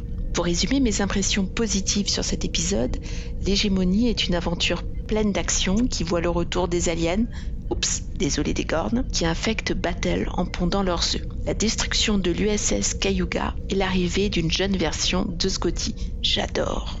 Effectivement, j'ai adoré toutes ces scènes et le fait que Pelia le connaisse et les mal noter. Bien sûr, diront certains, et moi la première. Alors qu'attendre de leurs interactions dans la saison 3 Probablement beaucoup d'humour et de remarques sarcastiques sur fond de scène en salle des machines. Bien sûr, un point très intéressant est la mention que Carol Marcus est en couple avec Kirk et qu'ils vont avoir un enfant. Alors c'est bien sûr une grosse référence à la colère de Cannes, ce qui empêche Kirk et Lan de concrétiser vu que c'est un peu trop soap opéra à mon goût, mais peu importe, cela montre que Kirk n'est pas un éternel séducteur et qu'il veut s'engager. Sur les points à améliorer pour la saison 3, je ne suis pas totalement conquise par Battle après deux saisons. Je la trouve trop unidimensionnelle et réduite à la partenaire amoureuse de Pike. Par pitié, donnons-lui un point de vue, des travers, une personnalité. Elle ne peut pas être là que pour être le pendant de Pike. Le cliffhanger m'a fait penser à celui de The Best of Both Worlds de TNG, où les enjeux pour moi étaient quand même plus élevés. Je n'imagine pas cependant que Pike ne prenne pas la bonne décision en début de saison. Et pour le coup, après avoir été extrêmement déçu par l'ouverture et le premier épisode de cette saison, je ne peux être qu'enchantée par cette conclusion et cette manière de conclure. Je trouve qu'il y a eu d'excellents épisodes. Notons le voyage dans le temps de Lan et de Kirk pour remettre la temporalité dans le droit chemin. Euh, J'ai aussi beaucoup aimé le- les traumatismes de guerre de Banga et de, et de Chapel. Je trouve que c'était très très bien amené. Et bien sûr, que dire de cet extraordinaire épisode où Lawadex rencontre Strange New Worlds. Spoiler était juste incroyable et je dois dire que regarder tous ces, ces personnages, ces acteurs qui jouent à la fois dans Strange New Worlds, dans Star Trek et dans la série de Amazon Prime The Boys, je dois dire que c'est extrêmement savoureux. Pour résumer, euh, cet épisode et cette saison m'ont permis de passer un très très bon moment. J'ai hâte de voir la saison 3, de voir où elle va mener, d'aller là où aucune série n'est allée, notamment en faisant ce crossover avec cet épisode de Lower Decks. Donc chapeau Strange Worlds et rendez-vous pour la prochaine saison. On a bien euh, digressé sur euh, justement le- l'avenir de Star Trek pour l'année prochaine. Euh, et on va revenir un peu à Strange New World, si vous voulez bien. Par rapport au bilan euh, de cette saison 3, euh, parce qu'on en a terminé donc avec le final, quel est votre épisode préféré et celui que vous avez détesté de la saison 2 euh, bah, Giraffe, on va commencer par toi. Ouh, mon épisode préféré, je pense que c'est le crossover. hein. Euh, je pense que ça va être l'épisode préféré de tout le monde, je suppose. Donc, euh, Pas de spoiler là-dessus. Et Euh, peut-être que le pire, ça va être le même. Et euh, le pire, ouf, c'est très très proche pour moi entre le 5 et le 8. hein. Euh, Charade et euh, euh, Under the Cloak of War. Euh, je pense que euh, j'ai quand même plus détesté Charade hein, que euh, Under the Cloak of War. Mais euh, quand même, je les déteste vraiment beaucoup tous les deux. Donc, euh, ouais. voilà. Donc t'en choisis pas un, quoi, t'en choisis deux. Euh, je dirais que Under the Cloak of War, je pense que c'est un épisode qui est euh, problématique pour plein de gens et euh, qui est mauvais en général. Charade, c'est un épisode qui était problématique pour moi et que, qui m'a vraiment personnellement insulté, on va dire, et a vraiment personnellement créé, comment dire, rendu ma vie plus compliquée. Donc je vais dire que quand même Charade gagne puisque je suis touchée personnellement dans ma vie quotidienne et dans mon existence par le fait que les gens trouvent que Charade c'est génial. Hein, donc je vais dire Charade. je sais que les autres vont dire Under the Clock of War, donc euh, je, vais, je vais mettre celui-là. Eh, Il y a des chances. Bah, T'as Manu, euh, donc, tu confirmes? Bah moi c'est euh, c'est Lower Decks et Under the Clock of War, euh, of War, ouais, il y a zéro doute. Et qui- ils s'enchaînent en plus, c'est vraiment, j'ai mal vécu cet enchaînement, que j'avais vraiment beaucoup aimé le crossover. Mais Under the Clock of War, je suis désolé, euh, j'étais pas là au podcast, on, l'a mentionné plusieurs fois depuis tout à l'heure, mais, euh, mais ils avaient pas le droit de faire ça, ils avaient pas le droit du tout.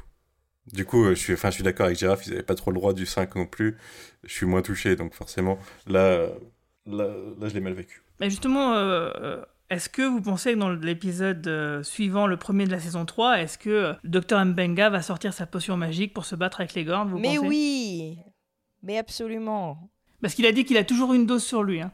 Ou alors, ou alors, pour la saison 3, ils vont nous créer un arc complètement différent pour Mbenga et encore réinventer le caractère sur un truc complètement loufoque. Peut-être. C'est c'est peut-être préférable. Hein. Euh, et toi, Marie-Paul, du coup, ton épisode préféré est celui que tu as détesté de la saison? Bah, Those Old Scientists, donc le crossover qui était juste. euh, Enfin, vraiment super, même s'il y en a qui ont reproché qu'il n'y avait pas beaucoup d'intrigue. Moi, j'ai trouvé ça. euh, ils ont réussi à faire un truc vraiment génial. L'humour était vraiment super. Les deux actrices euh, ont réussi à, prendre des mimiques de leur perso animé. Enfin, voilà, c'était vraiment. euh, Ça, ça, ça marchait. J'ai marché à fond de bout en bout et en rien d'en parler, j'ai envie de revoir l'épisode. Et celui que j'ai le plus détesté, euh, eh bien, c'est comme Girafe en fait. Euh, je suis, euh, pour moi, Charade et, euh, et- enfin le donc l'épisode 5 et l'épisode 8 sont au, au même niveau pour des raisons complètement différentes, mais je trouve que c'est deux épisodes qui n'auraient pas dû exister et qui méritent d'être à la poubelle et d'y rester quoi. Mm, mm. Ouais, Je suis d'accord. Et toi, Romain? Alors moi, je vais peut-être vous surprendre, mais mon épisode préféré, c'est euh, Among the musical. Lotus Eaters. No, Among the Lotus Eaters, donc l'épisode Le 4. C'est mon épisode préféré parce que finalement c'est le seul de toute la saison et c'est quand même assez tragique qui ressemble à ce que j'attendais de Lower Decks en fait. C'est-à-dire qu'ils vont sur une planète, il se passe De des Strange Non, ingé- Strange World, tu veux dire. de Stranger Worlds, pardon. Ils vont sur une planète, euh, il se passe des trucs chelous et à la fin, euh, il y a une résolution. Euh, C'était quand même la promesse de Strange New Worlds et finalement, le seul Strange New Worlds qu'on a eu, c'est dans ce, le seul monde étrange qu'on a eu, c'était dans cet épisode. C'est loin d'être un épisode parfait, il a plein de défauts, mais au moins, je trouvais qu'il n'y avait pas tromperie sur la marchandise, là où tous les autres épisodes, euh, moi, font défaut. Euh, bon, j'ai un petit, vous le savez, j'ai un petit coup de cœur pour l'épisode euh, Tomorrow, Tomorrow and Tomorrow, qui pour moi a très très bien fonctionné, mais là encore, c'est pas exactement ce que j'attendais de Strange New World. Et sans aucune surprise, euh, Under the Clock of War pour le pire, euh, sans, aucun doute. Ouais. Bah, en ce qui me concerne, bah, oui, il n'y a pas de surprise finalement. Mon épisode préféré, c'est le, le crossover avec Lower Decks, hein, que j'ai trouvé vraiment fantastique. Et d'ailleurs, j'ai vraiment hâte euh, de découvrir la saison 4 euh, qui va commencer très très bientôt. Là, d'ailleurs, on fera un podcast par, euh, par épisode à partir donc du 8 septembre sur Paramount Plus. Et puis donc, euh, bah, le jour d'après de la diffusion, normalement, vous aurez votre petit podcast du cadran pop qui en parlera. Et mon épisode de détesté, bah euh, oui, j'hésite entre le 5 et le 8, mais je pense que je vais quand même choisir le 8 parce que je trouve que ouais, c'est- ça, ça va vraiment loin euh, dans la connerie et, j'ai l'impression que les scénaristes ils sont complètement perdus quoi. J'avais vraiment une grosse hype hein, quand même sur Strange New Worlds en saison 1 et là hormis le, crossover, j'ai l'impression que voilà tout a été balayé quoi euh, par des, espoirs déçus. On a On a quand même 5 épisodes qui sont à peu près bien, et il y en a 5 qui sont ratés, dont 2 qui sont problématiques. En tout cas, il y en a 3 qui sont catastrophiques, dont 2 problématiques. Enfin, ça, c'est pas une bonne moyenne du tout, quoi. Et c'est ça le truc, c'est que depuis. Enfin, je veux dire, la saison 1 de TNG ou la saison 1 même de Voyager, euh, c'était un peu la rame quand même. Euh, et, et c'est vrai qu'il y a plein d'épisodes problématiques dans les années 90 et les années. euh, les- tu vois, le début des années euh, 2000. Mais tu te dis, en 2023, vraiment Vous êtes encore en train Non, de mais faire des surtout, tu n'avais pas une telle quoi. proportion. Là, tu rends-toi compte, c'est quand même, tu as 50% des épisodes qui sont ratés, dont 20 qui sont, qui sont problématiques. T'as pas un, ratio comme ça dans les anciennes séries, même si euh, elles sont globalement décevantes. Euh, et en plus de ça, t'as pas un tel écart entre les meilleurs épisodes et les, les pires épisodes, tu vois. Les pires épisodes, ils étaient pas aussi catastrophiques, quoi.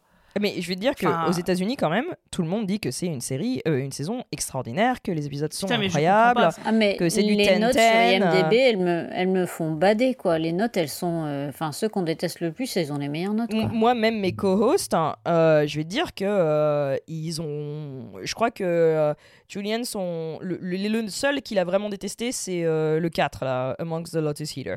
Et tout le reste, euh, il a trouvé ça incroyable, et la plupart d'entre eux ont trouvé ça euh, vraiment super et incroyable. Mon Et- préféré de la saison, donc. Ouais, voilà. Mais en fait, je pense euh, il y, a une- il y a une partie qui se comprend, c'est euh, il y a des gens qui sont pas fans de Star Trek de base, des fois ils voient des épisodes, enfin on leur conseille des épisodes, et c'est des épisodes qui sont pas forcément déconnants pour les gens pas fans de Star Trek, puisque euh, bah, tu peux voir de l'humour du coup dans le 5 et euh, du, du, euh, edgy dans le 8 quoi. Et euh, c'est comme, euh, je me souviens, j'ai un, pote qui avait trouvé euh, le pilote de Discovery extraordinaire, là où il- moi il m'énervait beaucoup par exemple, mais je le comprends plus à la rigueur que, que les gens sur le 5 et Mais 8. je vais te dire un autre truc aussi, c'est que on est post euh, Picard saison 3, ok? Et c'est quand même une série, une saison qui a été écrite uniquement pour une certaine branche de des fans. Vraiment très clairement, c'était pour les mecs qui étaient à fond dans TNG et qui ont grandi là-dedans. Tout le reste des fans, c'était allez vous faire foutre, c'est pas pour vous quoi. Euh, vraiment clairement. Et c'est pour ça que moi, j'ai détesté. Moi, j'ai détesté la saison 3 j'ai trouvé, de Picard. J'ai trouvé ça. J'ai bien aimé l'histoire, mais euh, tout le reste, toutes les décisions qui ont été prises, sont absolument effroyables. Et il y a eu, une, y a eu vraiment mais des réactions mais, euh, mais virulentes à, à la, à la saison. Euh, bon, je te passe euh, les dramas qui ont eu aussi entre, entre séries, etc. Mais euh, donc voilà. Et si tu veux, on est post ça, on est post cette réaction-là à Picard, où moi, pour la première fois de ma vie, quand je fais des panels à San Diego Comic Con euh, et que je parle de- d'épisodes par rapport, tu vois, aux sciences ou etc., les gens sont venus me voir et me disaient Pourquoi t'as pas parlé de Picard saison 3 Et je dis Mais qu'est-ce que ça a à voir avec le schmilblick, quoi? Ouais, mais c'était la meilleure épisode de Star Trek de toujours, de toute la saison, de toujours, de c'était génial, c'était génial. Ah, mais, je suis là, merde. mais on est en train de parler des parasites, enfin, je veux dire, rien à voir, quoi. Et il y a cette espèce de, mais de, de réaction, mais quasiment, mais mais sectaire quoi, culte par rapport à, à cette saison euh, d'une branche de c'est un best-of, donc forcément, c'est pas là, c'est pas là où t'as le plus intéressant. euh. Ouais, et puis d'une branche des fans qui sont quand perso, même quoi. ultra virulents sur plein de trucs un peu débiles, quoi. Tu vois, je vais ajouter ça aussi là-dessus, quoi. Mais euh, sans, sans nommer de, sans donner de- de d'exemple. parles. Mais tu te retrouves post ça, tu vois, et si tu veux. Euh, je trouve que les épisodes de Strange New World, le truc, c'est que encore une fois, ils ont été écrits pour une certaine branche de la, population américaine. Et tu m'enlèveras pas ça, qu'ils touchent à, des, à, des, à une vision des interactions entre espèces et du coup entre, entre humains, qui touchent à une vision aussi du passé un peu, euh, on a un retour sur un peu les idées des années 60, ou euh, tu vois, de good old times et tout, où euh, on va aller shooter les, tuer les babygorn, on est gun happy, tu vois, dans toute la saison, où les différences culturelles sont complètement associées à ton ADN. Euh, donc, si tu veux, ici, quand même, tu as une grosse couche de la population qui est absolument en vibe totale avec ces idées-là, quoi. Donc, on va être clair que c'est pas été. que le fait qu'il y ait beaucoup d'Américains et de beaucoup de, de Trekkies aux États-Unis qui trouvent ça absolument génial, moi, me surprend pas parce que nous, on a aussi une vision différente. Vous, vous êtes. Enfin, moi non plus, je suis pas américaine. On a grandi dans une culture complètement différente. Moi, en plus, je suis métisse. Euh, et je vais dire que même pour Charade, le nombre de gens qui m'ont contacté pour me dire Est-ce que tu peux m'expliquer pourquoi c'est problématique? Moi, m'a complètement mais, euh, mais choqué, quoi. Tu vois? Et quand j'ai écouté votre, euh, votre podcast, j'ai contacté Yasmine en disant Mais merci, quoi Ça m'a rassuré qu'il y ait des gens qui soient capables de. de, bah, même vous tous, hein, de, de juste d'articuler le problème avec ça sans dire Ah, mais moi, je suis pas métisse, donc tu comprends, je peux pas vraiment parler de ça. Ce qui a été la réaction de, des 90% des gens que je connais ici, quoi. Parce que tu touches pas ça, quoi. Et le truc, c'était Mais c'est de l'humour, mais c'est de l'humour. Et et si tu veux, il y a aussi, on est aussi dans une société là qui a vraiment besoin d'un un peu du, de ce retour dans le, le Star Trek euh, happy des années 90 où tu pouvais dire des trucs problématiques, mais c'était ok parce que c'était marrant quoi. Ah, tu te rends compte, Discovery était beaucoup trop woke pour tous ces Ah, gens-là. donc, complètement. euh, c'est ça les a traumatisés et donc ils sont ils font un espèce de retour en arrière, je trouve, sur un certain nombre de choses qui ont été euh, abordées avec plus ou moins de succès dans Discovery. Je sais pas si vous avez remarqué, mais dans le monde réel, les sociétés font beaucoup de retours en arrière en ce moment. Hélas. On l'a euh, remarqué, Manu, t'inquiète pas, on l'a les mêmes remarqué. gens hein. qui adorent Lower Decks. Et Lower Decks, quand même, euh, est vachement complexe hein, quand tu touches le, Ah le oui. crossover. Parle vachement des conflits de génération, de comment la Ah, société avance sur plein de, questions, euh, justement, de comment ils voient les Orions, de comment ils traitent les autres espèces. Le fait que Boimler soit le seul qui soit là, mais à propos des colonistes, vous allez tous les laisser mourir de faim ou bien? Tu vois, il y avait vraiment. oui, l'humour de Lower Decks joue sur ça, oui, clairement. Mais est-ce que, est-ce que toutes ces personnes-là on arrive à, parce que Lower Decks a plusieurs niveaux de lecture, donc est-ce qu'ils comprennent toutes les subtilités? Voilà, c'est ça aussi. non, il y a aussi, Et c'est euh, ça qui fait la force de Lower Decks, c'est l'écriture de Lower Decks qui est inégalée dans les autres trucs. Quand je fais les analyses, il y a plein de gens qui me disent Oh, Mais ce que tu as dit, mais moi, j'y aurais jamais pensé. Et t'es là, ouais, bon, Oh ok, c'est cool, mais euh, enfin, je veux dire, euh, je sais bien que je suis prof de littérature, donc c'est un peu ce que je fais, mais analyser un peu un, peu. contenu euh, sur plusieurs euh, niveaux de référence, euh, je veux dire, bon, quand tu fais des analyses de- d'épisodes de, Star Trek, c'est un peu ce que tu fais, quoi. Donc, non, je veux dire, moi, je suis pas surprise.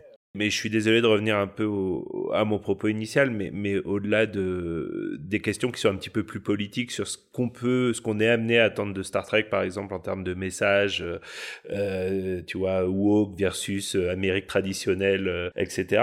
Moi, autant je suis prêt à accepter un bon épisode woke, je suis prêt à accepter un bon épisode de droite, après tout, même pourquoi pas. Ce que je suis pas prêt à accepter, c'est qu'on me prenne pour un con, en fait. Et moi, ce qui me pose vraiment problème avec cette dernière saison de Lower Decks, de Stranger World, je vais y arriver, moi aussi, euh, c'est que c'est nul, en fait. C'est pas que ça soit trop à droite, ou trop à gauche, ou trop au centre, ou trop tout ce que vous voulez. C'est que c'est nul, c'est que c'est mal écrit, c'est que c'est idiot. Et, et je disais la même chose de la saison 2 de Picard, où c'était juste complètement con, en fait, si tu veux. C'est juste pas bon, en fait. Et, et c'est ça mon problème principal. Et tu vois, ta critique de, de la saison 3 de Picard, euh, je l'entends complètement, Girafe. Mais j'ai- j'aime le fait que tu dises, c'était pas pour moi, tu vois. Mais moi, je serais archi prêt à accepter qu'une série, un truc soit pas pour moi. Moi, je regarde plein de trucs. Euh, bon, vous connaissez un petit peu mes, mes, odieux penchants politiques dans l'équipe.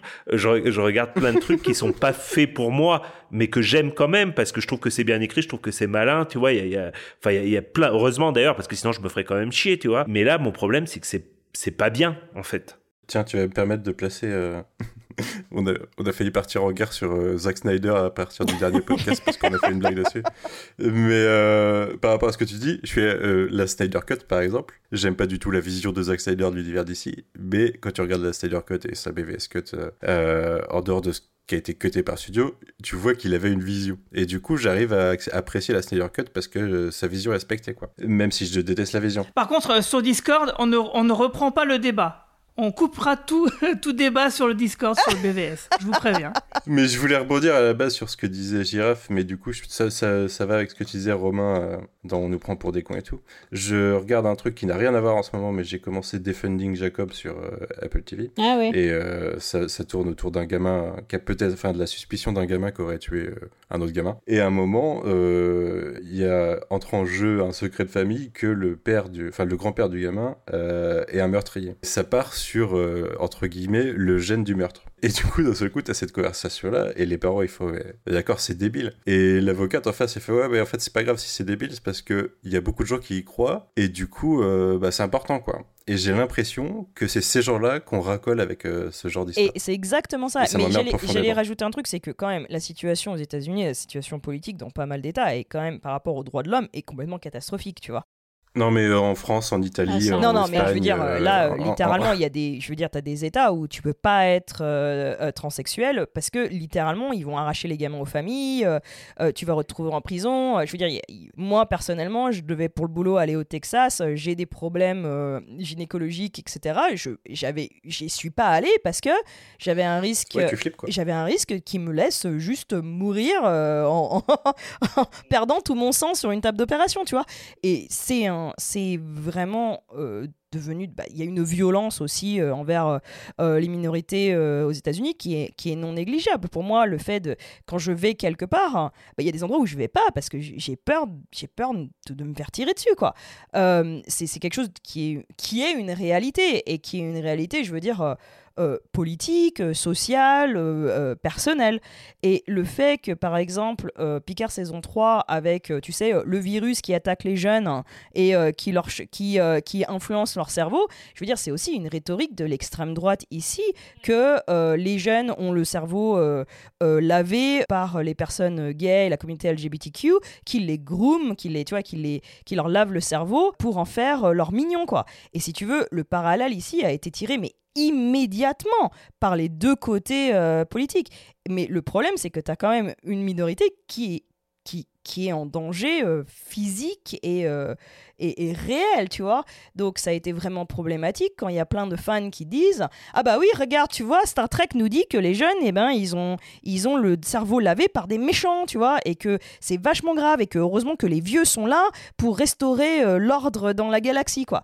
Et t'es là, euh, ouais, mais ça, ça, implique aussi, ça, ça, met en danger réel des minorités qui sont déjà en danger réel. Et je pense que quand même la télévision, même si t'écris des histoires, t'as quand même une, comment dire, euh, surtout des franchises comme Star moral. Trek, t'as as, une éthique et t'as une moralité à quand même sur lequel il faut faire attention. C'est pour ça qu'ils ont normalement des lecteurs qui sont là pour relire les scripts et pour dire wow, attention, on va peut-être pas buter systématiquement tous les noirs, on va peut-être mettre- pas mettre systématiquement tous les asiatiques à genoux. Tu vois, genre. Tu dis qu'il y en a? Il y a les sensitive readers? Tu dis qu'il y en a?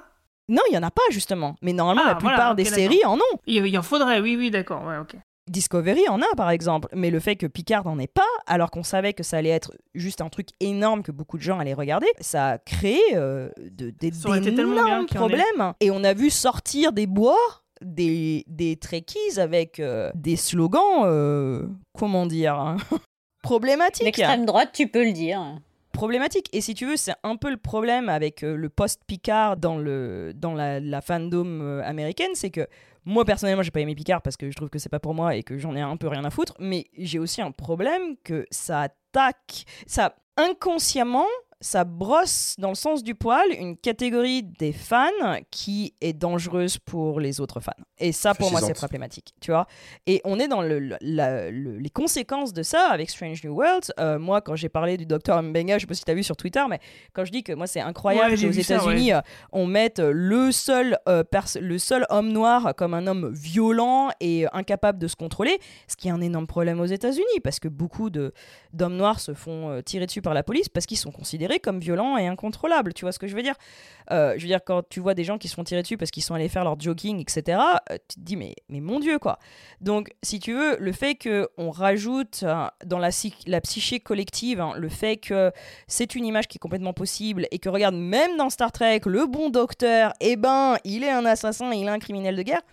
Euh, et que j'ai pointé ça, mais les gens me sont, il y a des gens qui me sont tombés dessus en me disant que j'étais pas empathétique, que j'étais une personne horrible, que je détestais les vétérans. Et tu sais qu'aux États-Unis, si tu dis que tu détestes les vétérans ou que tu détestes l'armée, Oui. euh, bonne chance. Et j'ai mais j'ai jamais parlé de ça, quoi.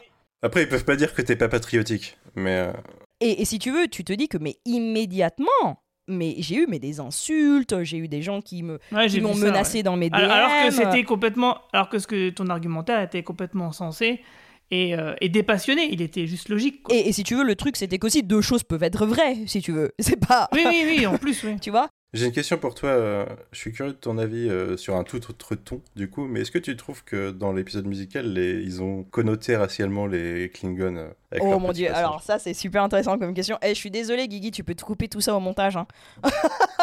non, je crois que je vais tout garder. Euh, je vais encore avoir des. J'arrête pas de recevoir des, des Ah bah, sauf emails si de, tu veux que de coupe, haine hein, déjà avec Strange New Pod. Alors, je vais en rajouter Ah, mais en attends, français les Américains, ils vont pas écouter un podcast en français, tu sais bien. Voilà. euh, euh, alors c'est vachement intéressant parce que moi, quand je l'ai regardé, euh, je me suis dit, mais ils sont sérieux de leur- les faire rapper alors qu'on sait que, si tu veux, les Klingons ont quand même, été- les Klingons étaient quand même vachement euh, racialisés euh, de manière euh, négative sur TOS. Enfin, je veux dire, les mecs, ils avaient euh, la face euh, peinte en blackface sans arrêt. Enfin bon, tu vois. Et je suis là. Non, c'est vrai Bah ouais, sur Bah TOS, ouais, ouais. globalement, les Klingons de TOS, c'est de- c'est des blackface. Ouais, ouais, c'est complètement des blackface. Ah, je hurle. Non, mais et alors attends, je peux faire, je vais faire une parenthèse, mais à, Stran- à, à Star Trek Las Vegas, hein, il y avait des, euh, il y a, j'étais au bar et je vois de l'autre côté du bar un, un cosplayer, mais en Worf, Worf, mais Worf vieux comme dans Picard, mais incroyable, magnifique quoi. J'étais là, oh mon dieu, je vais aller lui dire bonjour parce que c'est vraiment mais trop beau son cosplay quoi, les cheveux blancs et tout, magnifique. Et j'arrive et je me rends compte que c'est un un, mec, un- ouais, un mec blanc qui s'était peint la, Oh la face en noir. Et là, j'étais là. ah. Et il y a eu pas mal de réactions parce qu'il y a eu plusieurs cosplayers qui sont comme ça peints la face en noir. Et moi, je dis, je fais la, je fais, je, je cosplay la, la commandeur euh, Romul- Romul- romulanienne, romulienne. et, et si tu veux, je me peins pas la face en blanc, quoi. Les gens reconnaissent qui je suis parce que j'ai l'uniforme et parce que la manière dont je me comporte et le fait que je dis les, tu vois, les phrases clés de l'épisode. T'as pas besoin de ça, tu vois.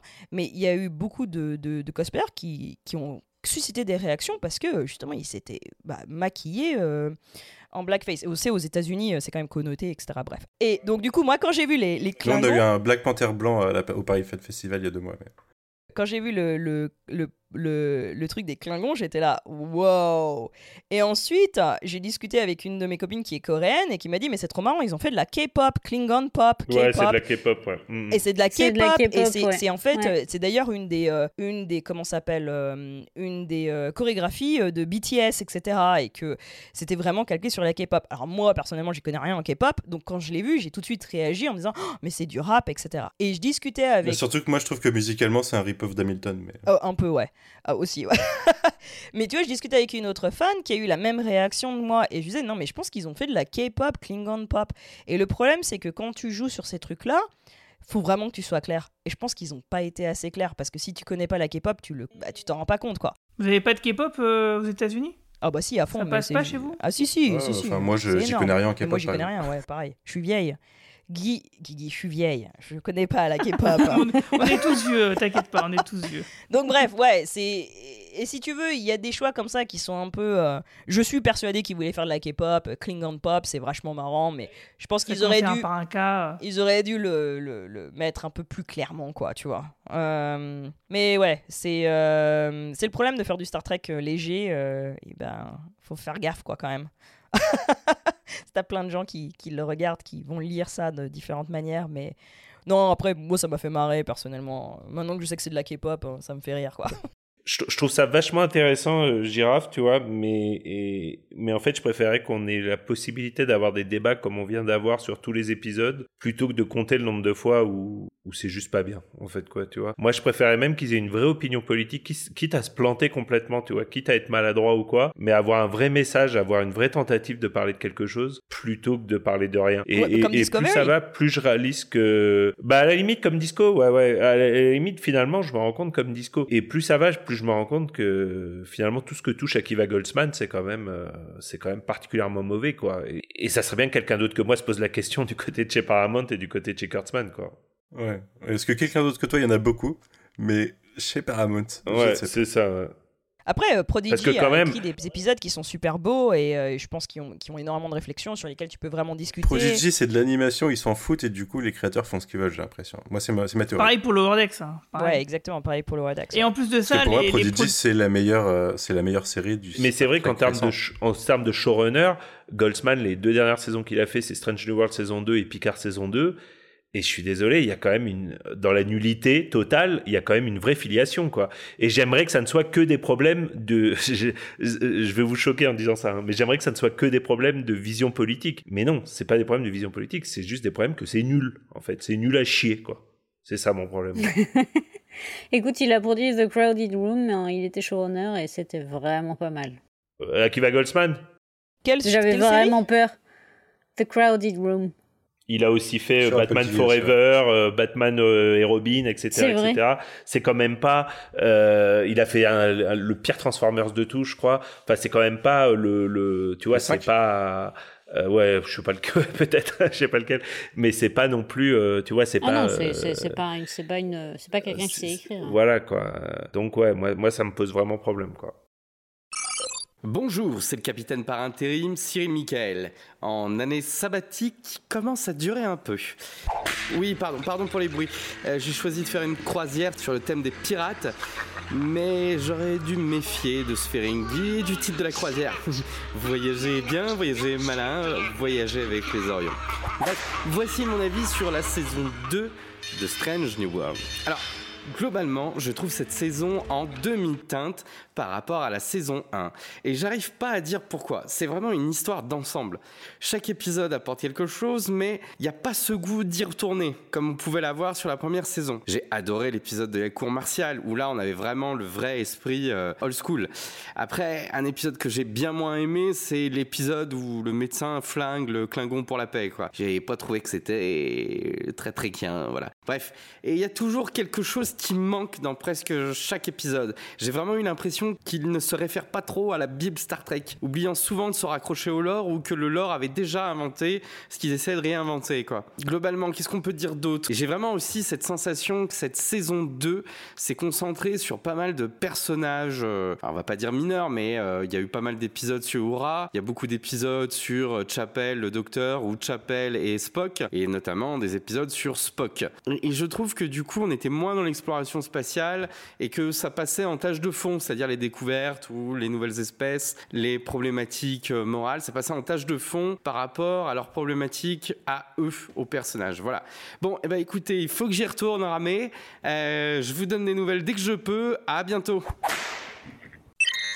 Salut à tous les Trekkies. Aucune idée de la date stellaire. hein. Pour tout vous dire, je suis en vacances sur Raisa où j'ai pris la suite de la location du commandeur Guigui. Il a laissé un de ces bordels, il y en a partout. Des crayons, des feutres, des croquis. Bon, alors voilà. Cette saison 2 de Strange New Worlds vient de se terminer, et le bilan est, euh, en ce qui me concerne en tout cas, sans surprise. Mais comme je suis au calme, en vacances, euh, je me trouve enclin à parler quand même un peu du positif. Si, si, il y en a, il y en a. Le cast d'abord. Les comédiens sont vachement bons, y a pas à dire. Mention spéciale euh, pour ma part envers Babs Olusan Mokun, pas facile à dire, en Docteur Mbenga, hein, dont le charisme et la coolitude détachée font merveille. Là, la charmante Jess Bush aussi illumine pas mal l'écran à chaque apparition, et le reste du cast, Hanson Mount en tête, est tout aussi compétent. Autre point positif, tout le production design, les décors, les costumes, les effets spéciaux, tout ça est très réussi. Les couleurs sont chatoyantes, sans se départir d'une qualité digne d'un grand écran. J'ai particulièrement aimé le redesign des Gorn adultes dans l'ultime épisode de la série.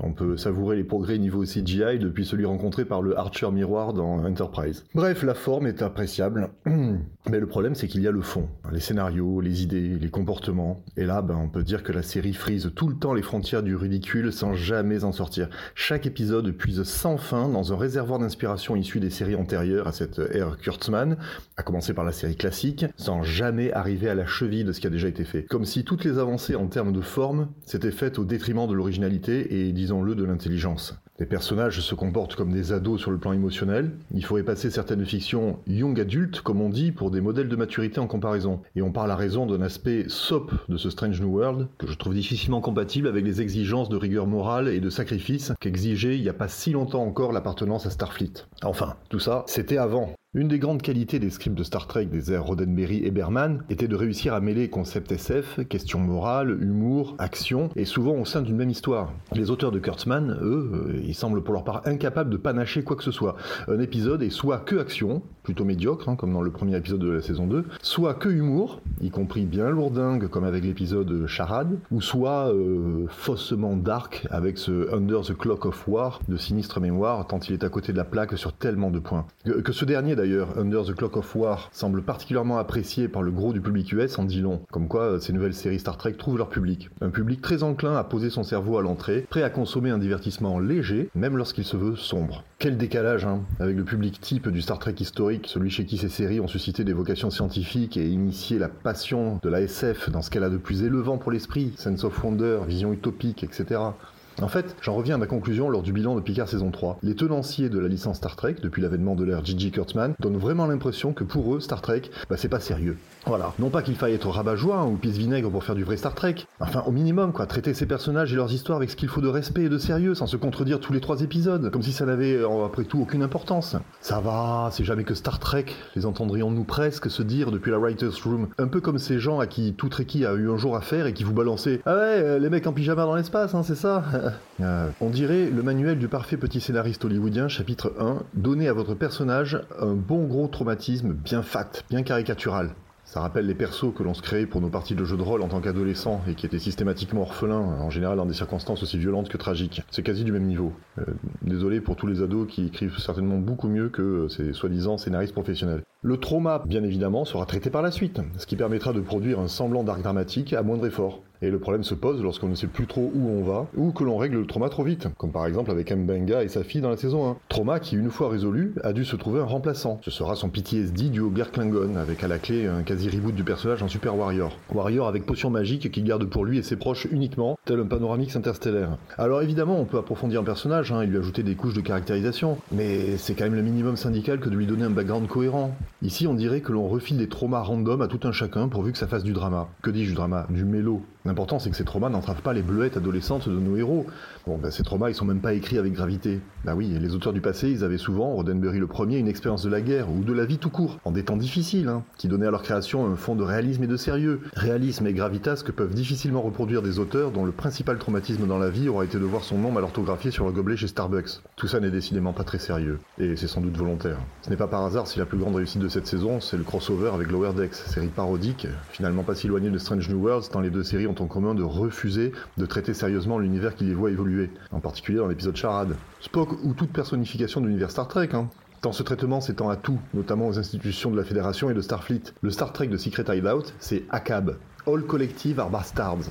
Aucune entité politique, ni fédération ni Starfleet, ne joue jamais son rôle de cadre moral aux individus. Jamais ces institutions ne prennent une seule bonne décision. Au contraire, ils ne cessent de s'enfoncer dans la médiocrité. Le procès de numéro Una était à ce titre un sacré exemple de dystopisation de la fédération et de Starfleet. Vous comprenez, dans le New Trek, seul l'individu est roi. Et il peut hijacker un vaisseau pour ses besoins personnels sans répercussion, hein, pour peu que le scénario soit avec lui. Et les desiderata égocentrés l'emportent toujours sur toute autre considération.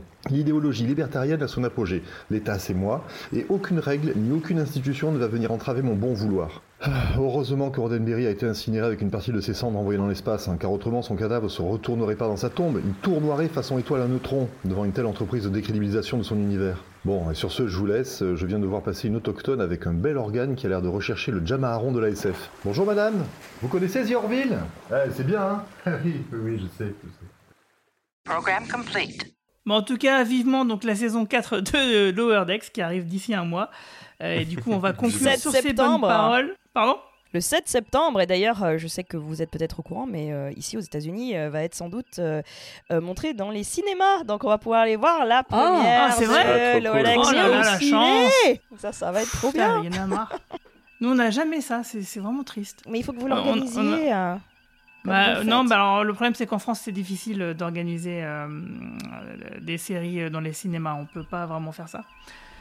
En tout cas, nous on vous donne déjà rendez-vous d'ici à peu près deux semaines, hein, je pense euh, le dernier mardi du mois d'août, euh, parce que c'est ce jour-là où on va publier le quiz numéro 2, la revanche de Romain Bramy, présenté par Marie-Paul. C'était au moment où on l'avait enregistré en public euh, au mois de juin, c'était très très sympa. Donc vous allez voir, c'était vraiment très cool. Et on se retrouvera donc bien sûr à partir de septembre pour parler de Lower Decks. Et du côté du coin pop, il y aura les podcasts sur X-Files que je reprendrai avec Manu, Mara et Mehdi. Euh, Est-ce que vous avez un dernier mot avant qu'on conclue d'ailleurs? Euh, oui, moi j'ai un dernier mot. Euh, non, parce que je sais que Romain a que 5 minutes de batterie. Désolé, le Romain.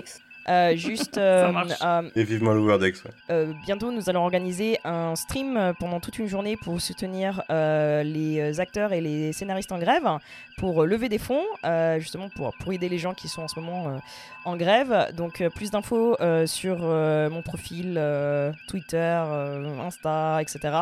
euh, si vous voulez euh, regarder et si vous voulez... euh, euh, faire des dons euh, pour aider tous ces gens qui créent ces séries qu'on aime beaucoup. Merci beaucoup Girafe, c'est noté, c'est très intéressant et j'invite tout le monde à aller jeter un œil bien sûr. On mettra aussi euh, les liens euh, sur notre site internet, euh, notre Twitter et notre Discord. Et d'ailleurs, Merci à toutes et tous de nous avoir suivis durant toute cette saison euh, 2 de Strange New Worlds.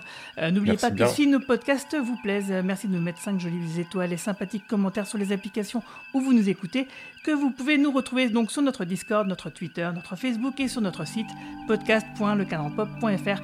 Et sur ce, je vous souhaite à toutes et tous une longue vie et plein de prospérité. Salut Au revoir. Salut Salut